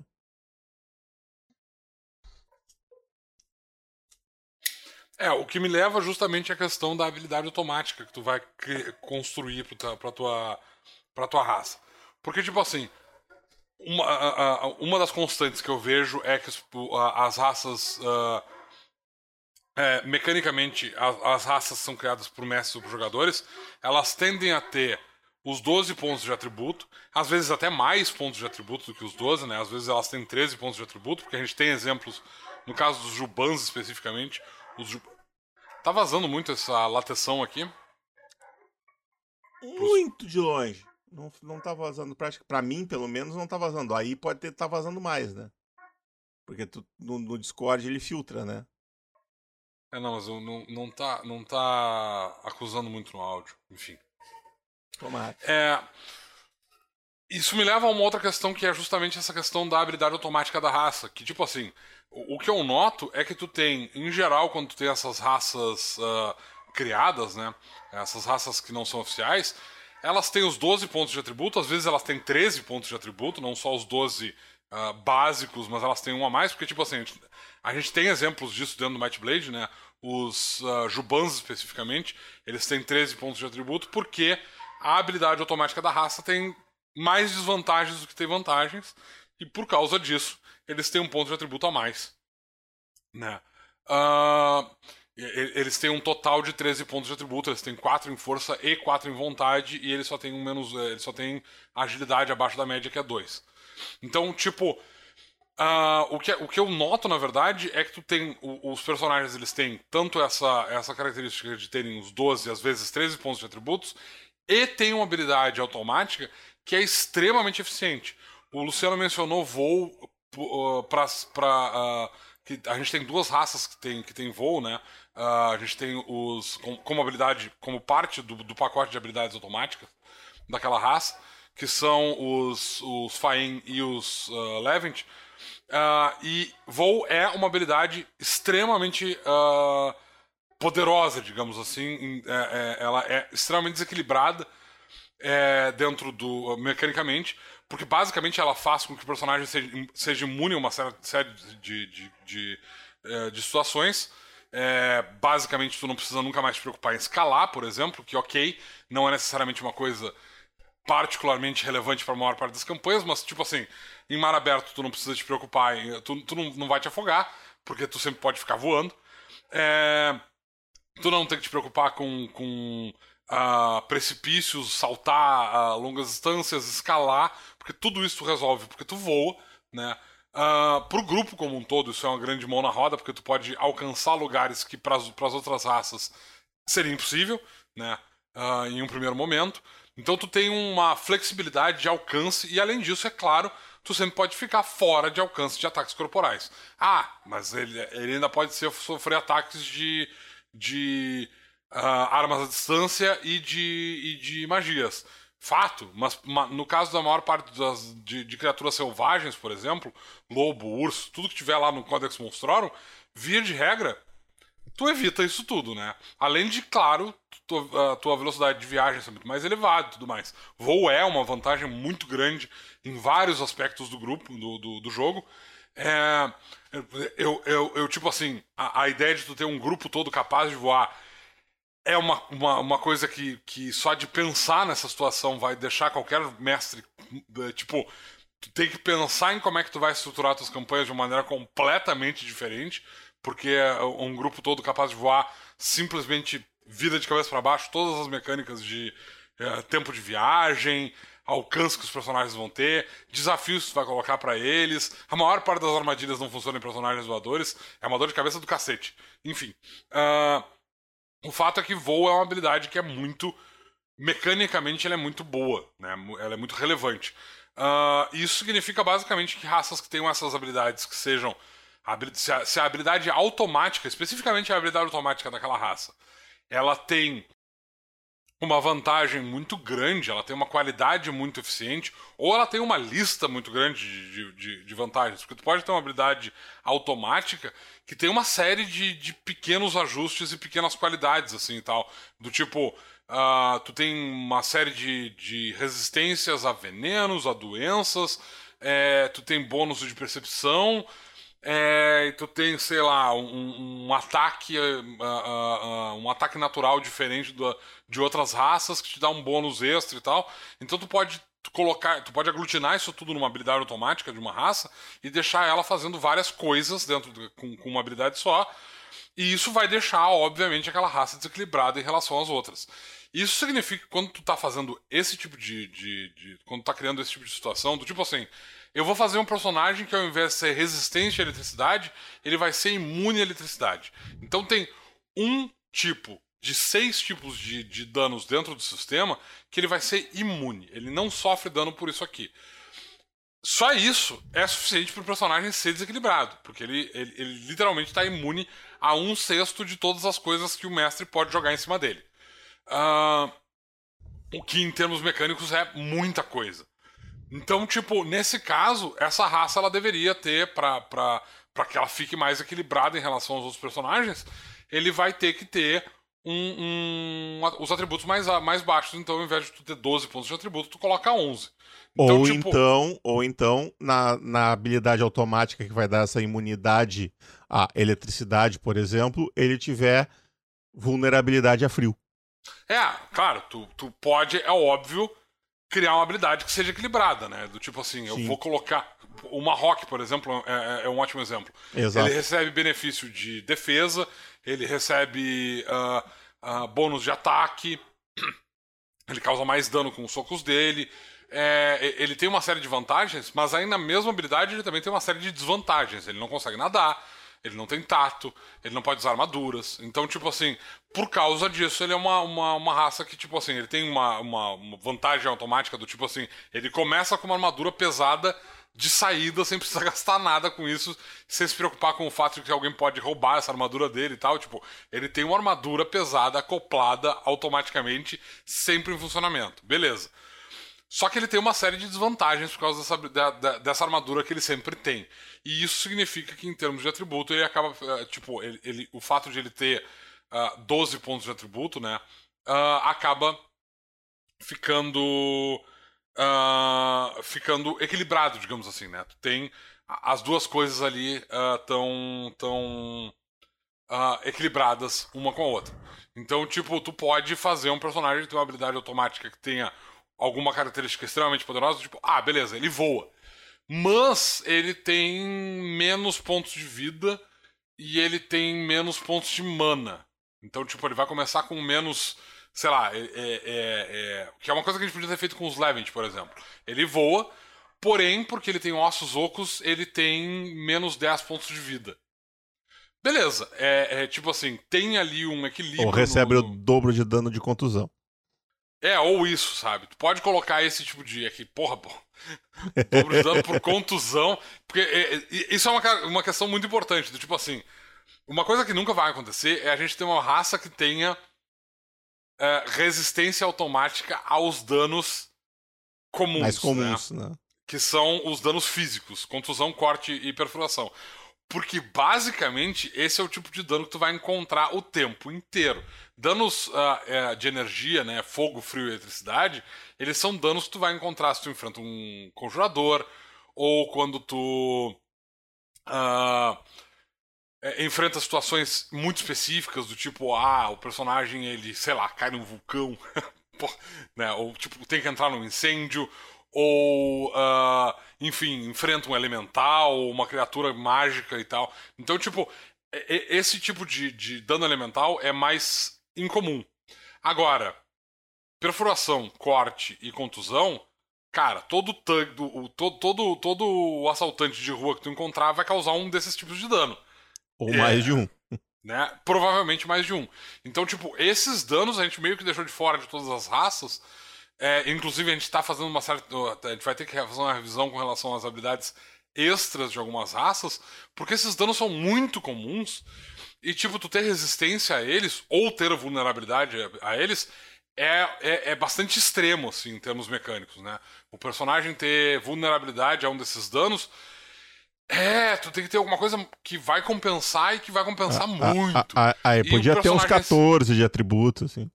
É, tu vai ter que ter uma outra uh, característica na tua habilidade automática que vai compensar isso. Tipo assim, tu vai fazer um Levent e vai deixar ele uh, com. com uh, ele vai ter ali é, vulnerabilidade à contusão, por exemplo, porque ele tem ossos ocos. Beleza, ele voa e ele tem vulnerabilidade à contusão. Bom, agora ele tem força 3. E ele também tem agilidade 4, porque ele vai precisar de toda a defesa possível. Ou, ou ele tem um D6 a mais em todos os testes de percepção, por causa da questão do olho de águia e coisa assim. É, tipo, porque tu vai ter que colocar alguma coisa para compensar isso, porque esses danos são muito. É, é, é, fazem muita diferença, né? É, e às vezes, que é uma coisa que, que é interessante levar em consideração também, que às vezes essa compensação tu tem que levar em conta aonde tu tá compensando, porque às vezes matematicamente pode parecer igual, mas não é, porque, por exemplo, esse exemplo que eu dei aqui, ah, ele, em vez de ganhar mais 4 de agilidade, ele ganha mais um D6 em todos os testes de percepção. Pô, mas um D6 em todos os testes de percepção é bom pra caralho. Mas não vai evitar que ele tome um ataque de um ataque contundente. Então, a fraqueza continua muito pesada. Então, talvez botar um ponto a mais de agilidade para aumentar a esquiva dele é, seja é. mais interessante. Então, ou talvez fazer as duas coisas, né? Porque eu pensando aqui, o dobro de dano de contusão é foda, né? Pega um Halfling com uma funda lá, acaba com a vida do Levante, né? Exatamente, pega o com uma funda e esse cara agora é o, é o, é o, o nome, eu, Inclusive, nosso... já sei até o nome do, do Halfling, vai ser o Rogério Skylab. Vai, já virou NPC na minha campanha. É isso aí, Uma, cara. Famoso matador de passarinho. famoso matador de passarinho. É, então, é, com a, a, a, além de fazer esse equilíbrio, né, especificamente nos pontos de atributo que tu vai ter naquela raça, também é importante fazer essa consideração com relação à habilidade automática. E aí depois tu tem as habilidades extras, que, né, como o Luciano disse, o sistema já oferece uma quantidade gigantesca de habilidades que tu pode adaptar. As raças já têm uma série de, de exemplos. Porque, tipo assim, é, tem algumas habilidades que são habilidades mais óbvias, do tipo, ah, esse, essa raça aqui, ela habita regiões montanhosas. Beleza, coloca ali um nascido nas montanhas. Ah, esses caras aqui, eles são sub, do subterrâneo. Pô, bota ali uma raça subterrânea. Ah, esses caras aqui, eles costumam morar na floresta. Puta, bota ali um arborícola, então uma raça florestal. Tu já tem uma série de habilidades uh, que, que já estão no sistema que são fáceis de encaixar dentro dessas raças para compor essas habilidades extras das, das, das raças. Né? Uh, de, de algumas capacidades que eles vão ter uh, que vão ser únicas para aquela raça. É claro que, idealmente, tu tem que ter uma ou duas habilidades raciais, né, dessas habilidades extras, que vão ser realmente únicas e que vão ser interessantes para aquela, para aquela raça. Então, tipo, pra, uh, por exemplo, no caso da, da, da dessa raça de. de uh, de, de caras resistentes à eletricidade, né? Que eu tava fazendo lá baseado nos, nos Twi'lek. Uh, eu, obviamente, aproveitei que eles eram resistentes à eletricidade. Eu pensei, cara, vou fazer. Eles vão ter um ataque elétrico. Né? Eles têm uma, uma, uma, uma eles têm uma habilidade uh, extra-racial em que basicamente eles conseguem fazer tipo como se fosse uma, uma guia elétrica, eles conseguem uh, uh, transferir um dano de eletricidade através dos ataques corporais dele. Pode ser um ataque que tá fazendo com uma arma ou um ataque desarmado. E ele tem uma e ele tem uma mecânica que funciona diferente se estiver debaixo d'água. Beleza, já é uma habilidade ali que, tipo, não é uma habilidade particularmente forte. Os Fira têm uma capacidade semelhante, do tipo com o sopro de fogo. Tipo, elas não, não são uma habilidade tão forte que tu não pode simular elas com uma magia, por exemplo. Mas ela tá ali à disposição como uma habilidade coringa que tu pode usar. Do tipo, tá, meu personagem não vai ser um conjurador. Eu vou colocar essa habilidade aqui que causa dano por eletricidade. Ou no caso do Fira, eu vou ter esse, esse sopro de fogo.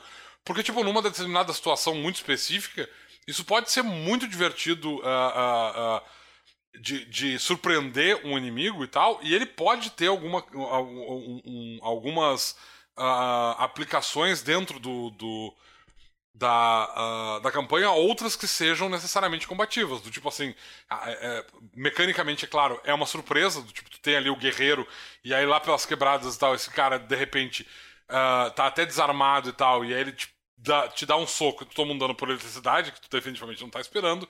Ou então aquele cara que é tipo patrulheiro e de repente ele vira para ti e solta um sopro de fogo.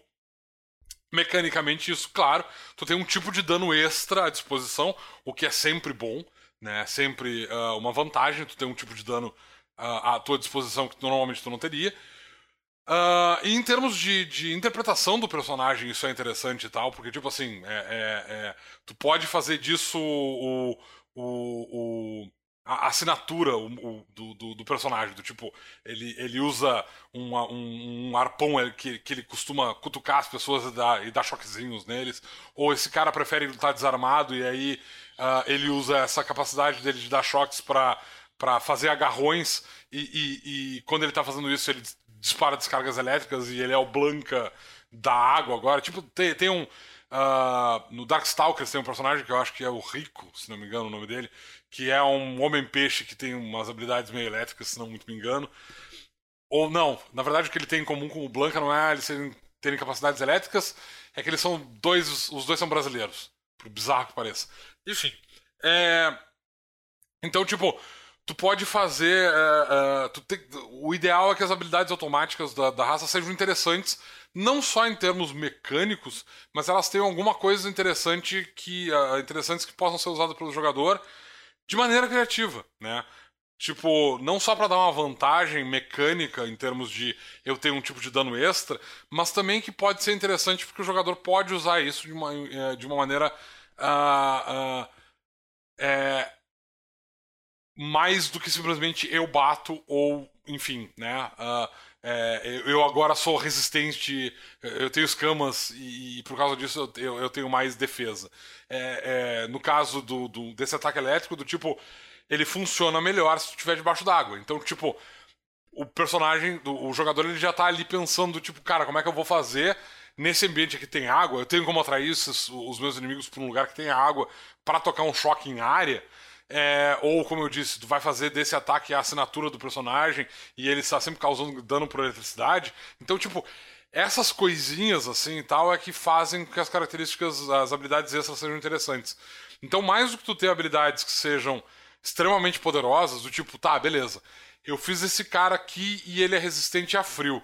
Então agora eu vou colocar uma habilidade automática nele que quando ele toca em alguém, ele congela esse cara ele agora ficou. Ele não consegue se mover, ele não pode. Ele tá paralisado durante uma quantidade de turnos igual à minha vontade. É, ele tá vulnerável a ataques de, de contusão, porque ele tá congelado. É, e essa habilidade custa 10 pontos de mana. Obviamente, tu acabou de criar uma habilidade que está extremamente desequilibrada. Porque ela é muito forte, faz muita coisa, acaba com, com, com, com o oponente num único, num, numa única ação, e ela também custa muito pouco. É claro que mesmo que tu coloque um custo extremamente elevado nessa habilidade, ela provavelmente ainda vai ser muito poderosa. É, mas eu fiz isso de propósito, na verdade, esse exemplo, porque eu já vi esse tipo de coisa acontecendo, né? Sim. Do tipo, tu ter habilidades que. Uh, raças são tipo, ah, meu personagem, ele.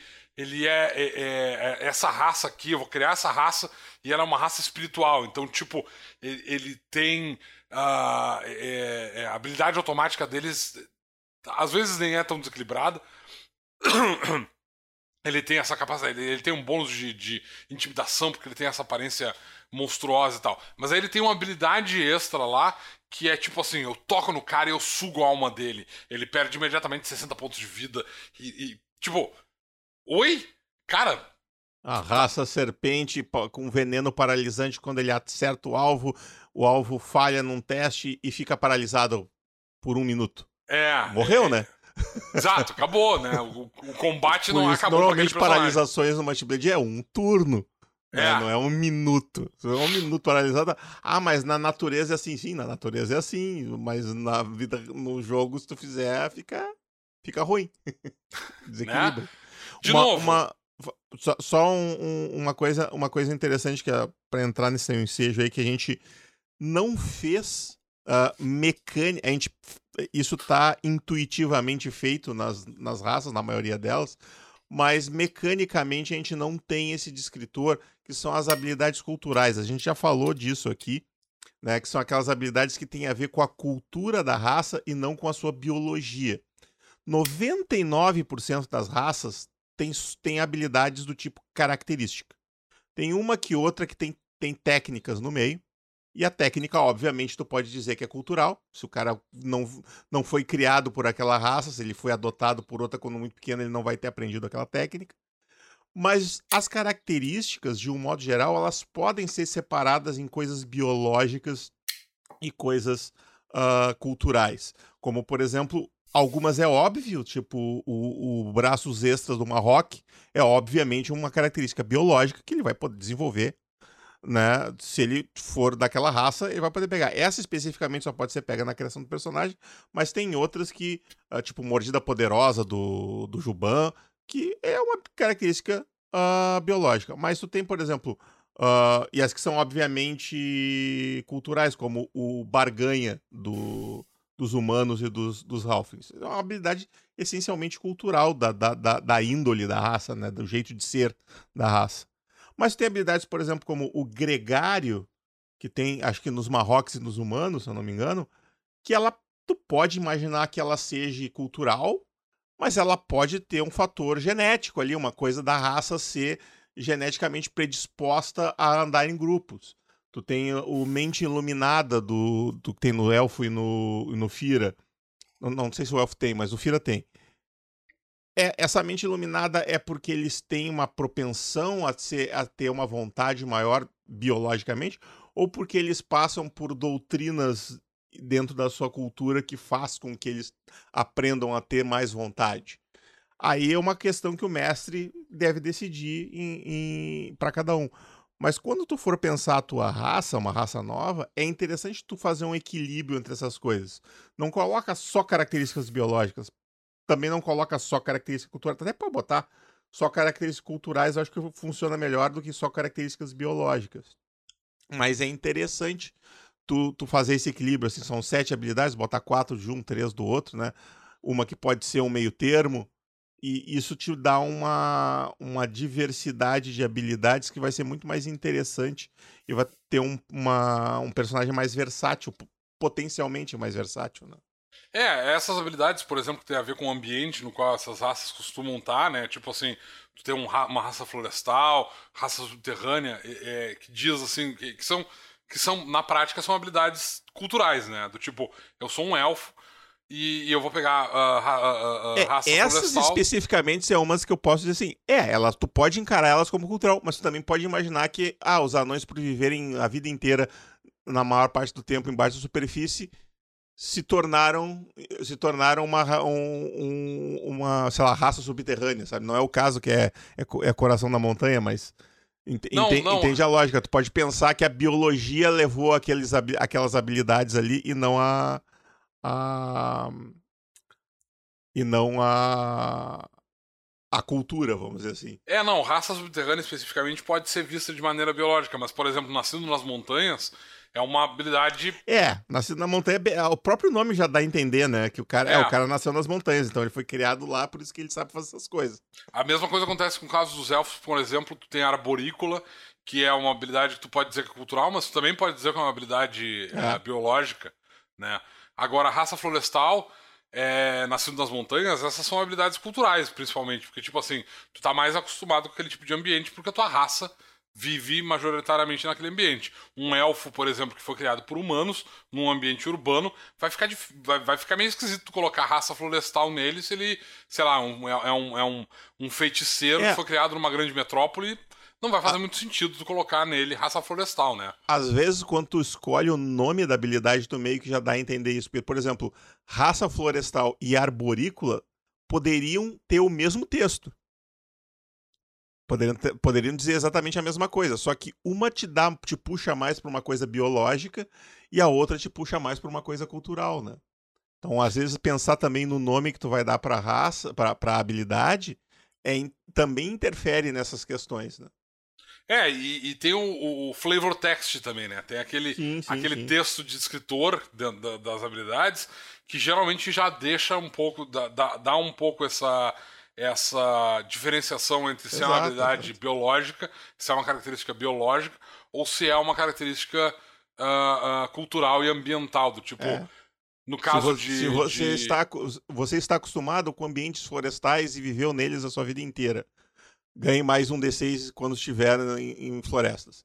Ou seu corpo é adaptado para ambientes florestais. É, essa mudança do flavor vai, vai te dar a pista do que, que é uma coisa e que, que é outra, né?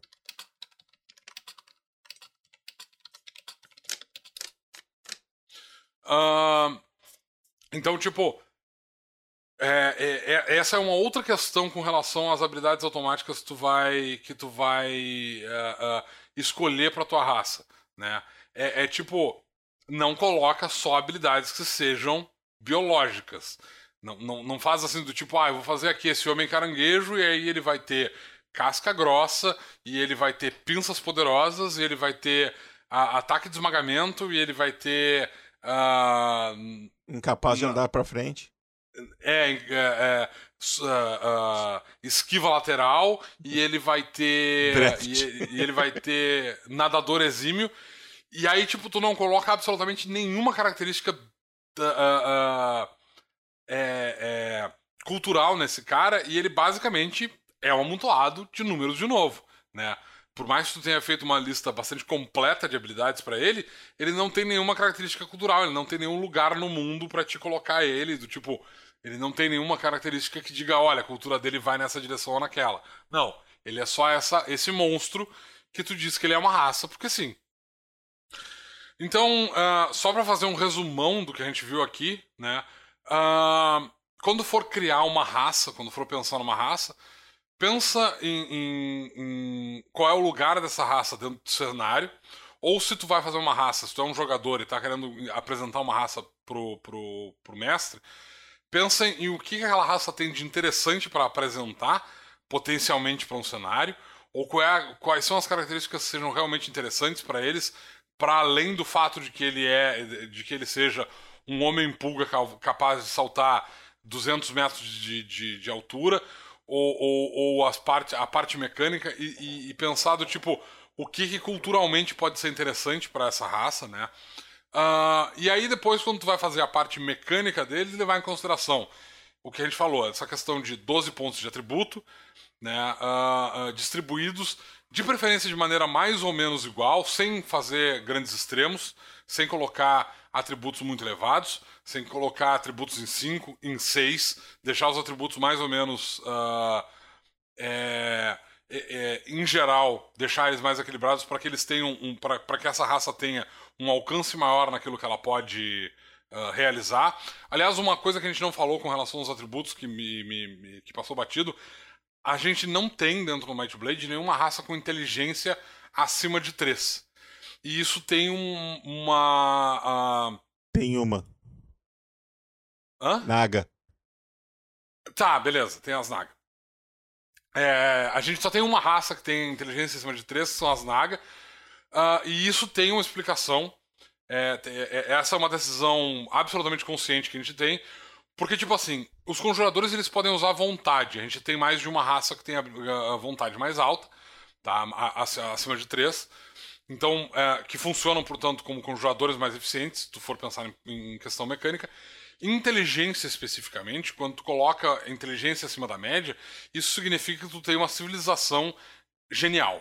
Tem uma civilização que, em geral, tem capacidade, tem um alcance de, de uh, criação mais elevado que os outros. Que é o que acontece, por exemplo, no caso das Nagas. Eles têm um grande império uh, voltado para uma, uma. culturalmente voltado para uma questão tirânica de escravização das outras raças e tal. Mas eles têm um império que é, intelectualmente é diferente dos outros e em certos aspectos é mais bem desenvolvido. E isso é um dos motivos pelos quais a gente não coloca inteligência acima da média, porque necessariamente se tu vai ter uma raça que tem inteligência acima da, da, da média, ou seja, todos os membros daquela raça são intelectualmente melhores do que as outras raças, são, são mais eficientes, isso significa basicamente que tu está dizendo que é, é, essa raça tem uma cultura e uma civilização que está acima da média das outras raças. Muito né? provavelmente, inclusive, a tecnologia deles talvez esteja um degrau acima também. É, e isso faz uma diferença em termos. Porque, tipo assim, se tu colocar uma, uma raça que seja simplesmente. Ah, esses caras são mais perceptivos, ou eles têm um raciocínio mais rápido, em geral, essas características tu vai colocar na habilidade automática da raça. Eles vão ter um bônus de percepção, ou eles vão ter um bônus de iniciativa, eles vão ter algum bônus relacionados a isso. Porque quando tu está dizendo que a raça tem inteligência mais alta, tu tem que pensar que isso tem que se aplicar à, à, à civilização dessa raça como um todo, e portanto, tu tem que colocar essa raça num patamar diferente das outras. Uh... E, e, e, se ela fazer... não dominou inteiramente o cenário, tu tem que ter uma excelente explicação para isso. Exato, ela, ela tem que ter um tem, tem que ter uma razão para ela não ser a raça mais uh, a raça dominante daquele cenário especificamente, né? Que é o exemplo, por exemplo, dos humanos. Um quarto dos humanos tem inteligência acima da média e é por isso que os humanos são mais numerosos e a maior parte dos reinos uh, de, de, todos os cenários de, de, do Might Blade são dominados por humanos, porque eles, eles são os caras que geralmente aparecem com inovações e têm uh, é, é, desenvolve, por mais que eles tenham uma, uma longevidade mais baixa do que outras raças uh, mais bem estabelecidas, como acontece no caso de Dracon, né? Uh, os elfos e os, os uh, anões, que têm nações próprias, eles têm uma longevidade Levente maior. também. É, os humanos têm uma longevidade menor, né, e os dragões, no caso de, de Arcânia. No entanto, como eles têm essa, uh, esse potencial de genialidade dentro da raça, isso significa que, em geral, eles têm uma. Um, eles têm não só um reino central muito mais bem desenvolvido, em termos. Uh, em termos. É, tecnológicos, mas também em termos sociais, porque tecnicamente é, Tebrim é um reino que socialmente está muito mais avançado com relação aos outros. Exatamente por causa dessa questão do tipo. A, a inteligência mais alta significa não só uma, uma, inventividade maior, uma capacidade de desenvolvimento tecnológico mais alto, mas também tem que se refletir no fato de que aquela raça muito provavelmente tem uma, uma, uh, um, um, uma filosofia extremamente desenvolvida e tem esse diferencial, é, é, é, essa superioridade com relação às outras raças. Como a gente disse, no caso das nagas, é, metade da população é Uh, tem essa capacidade de genialidade, no caso as fêmeas e tal, elas dominam essa sociedade e elas fazem essa sociedade das nagas, apesar de estar voltado toda por uma questão de uh, dominação e tirania, ela tem, elas têm uma civilização muito mais uh, bem desenvolvida e que tem uma filosofia toda própria que eh, basicamente faz com que todos os membros da raça sejam extremamente é, dedicados a, a, aos ideais daquela, daquela cultura. Então, tipo, é, por causa dessa questão, a inteligência mais alta tem um impacto tão grande no, no, no no, no, lugar daquela, uh, daquela raça dentro do cenário, a gente nunca coloca as raças com inteligência acima da média. Esse é, é, é uma nota de rodapé importante com relação a isso. Quando alguém for fazer uma raça que tem inteligência mais alta, tem que pensar nessa questão. Tá? Uh, ou, ou, pelo menos é, é importante levar em consideração essa questão de, tipo, se eles são tão geniais assim, por que, que eles ainda não dominaram esse cenário? Né? Tem que ter um bom motivo aí. Talvez eles tenham algum tipo de desvantagem biológica que faça com que eles tenham uma reprodução muito baixa, enfim, talvez eles sejam artificiais, enfim, tem, tem algumas possibilidades. É, mas, uh, enfim, voltando para uh, o resumo. Então tu tem esses 12 pontos de atributo. Se tu tiver uma raça que tem um, uma habilidade automática muito poderosa como é o caso de voo, por exemplo, e não tenha nada na habilidade automática que tenha uh, que equilibre isso com uma desvantagem considerável, essa raça tem que ter atributos mais baixos. Ela vai ter que ter uma, um somatório de atributos que seja inferior a 12. Geralmente 11 é o suficiente para deixar isso equilibrado. Né? Pontos de atributo dentro do Might Blade é muito relevante. Uh, e no caso de raças que tenham uma habilidade automática que seja particularmente desvantajosa, né? Uh, no caso dos, dos uh, Jubans, por exemplo, em que a habilidade automática tem mais desvantagens do que vantagens, é, nesse caso, essa raça pode ter um ponto a mais de atributo. Então, no caso dos Jubans, tu tem 13 pontos de atributos de, distribuídos dentro do, do, da raça. Tentar não ir nesses extremos, não colocar 5 em nenhum atributo, é, é, como regra geral. E uh, uh, quando for fazer as habilidades gerais, quando for fazer a lista de habilidades gerais daquela raça, lembrar que, em primeiro lugar, não fazer habilidades uh, gerais que sejam extremamente poderosas, né? Porque, tipo assim, ah, mas é uma habilidade geral, ele vai ter que comprar essa habilidade, ele vai ter que selecionar ela. Não importa, se ela for poderosa demais, todos os personagens daquela raça vão ter aquela habilidade, e, de novo, não tem por que esses caras com uma habilidade automática muito uma, uma habilidade extra muito poderosa não terem dominado o cenário, porque afinal de contas todos os membros daquela raça vão ter aquela habilidade que é muito vantajosa. Então, tipo, tem que manter um certo. Uh, uh, tem, tem que ter um certo cuidado com relação à, manutenção do equilíbrio daquela, daquela uh, habilidade, em primeiro lugar. E, em segundo lugar, pensar nessa questão do tipo, onde é que é o lugar dessa raça, quais são as características culturais e sociais dessa raça, e colocar algumas habilidades que vão para além da biologia daquela raça, tenham algum, alguma relevância com, em, termos de, da cultura daquela raça. Né? Ter alguma habilidade que diga uh, uh, o ambiente no qual ele se desenvolveu, ou que tenha algum outro tipo de característica que seja relevante. É, os faunos, por exemplo, têm pintura corporal, que é uma habilidade uh, obviamente cultural, que tem a ver com a crença deles naquela, uh, naqueles desenhos intricados que eles fazem neles próprios, por exemplo. Né? Uh, de novo, tu tem essa questão de, de ambiente, né? raças são, que, que, que, que vivem em ambientes florestais ou aquáticos, enfim. Dá, dá para extrapolar isso para além de. Nesse momento, a gente tem basicamente duas habilidades de uh, regionais, digamos assim, que é o Nascido nas Montanhas e o Raça Florestal, mas tu pode criar uma miríade de outras coisas, do tipo, sei lá, raça pantanosa. Tem, tem o habitante do ter... deserto também.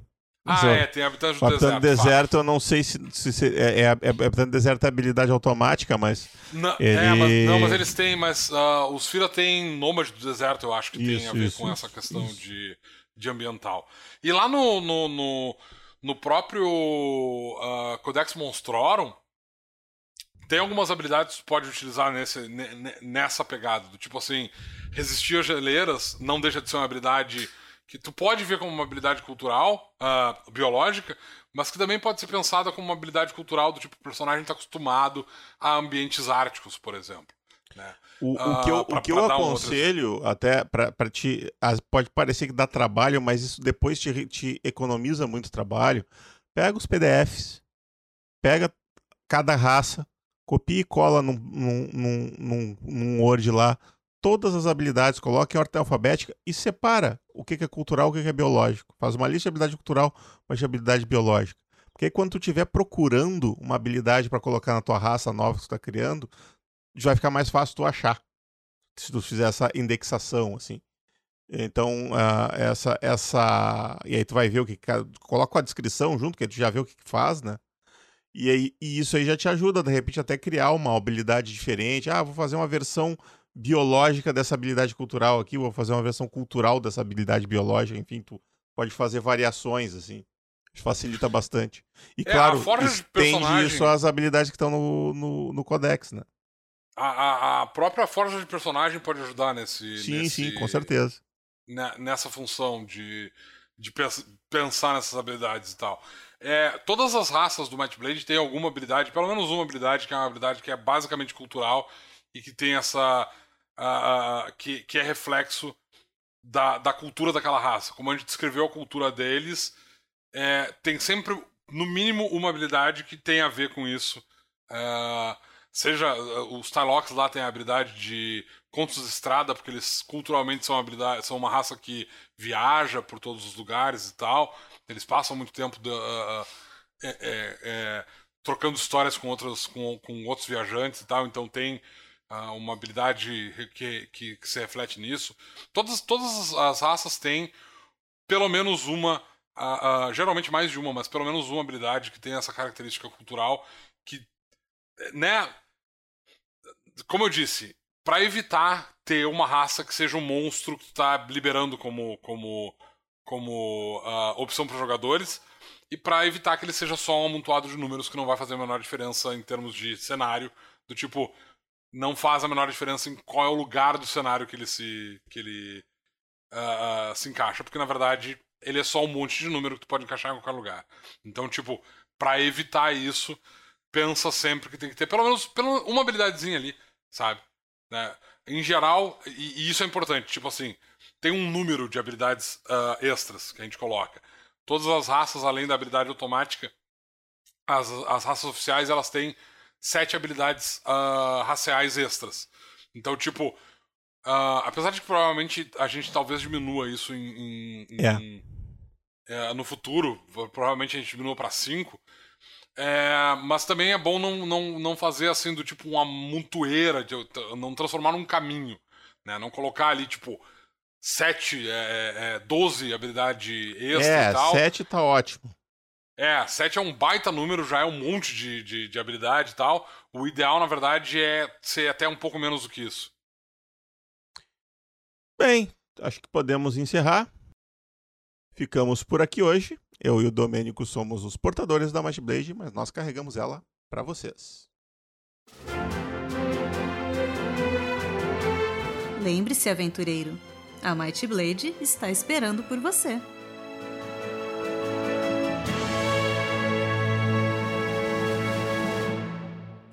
Olá, amigos do. Como é que é que eu falo que eu esqueci? tá foda hoje, Domênico. Ai, como é que é? Muito bem, antes é, a gente já. Isso, começamos bem.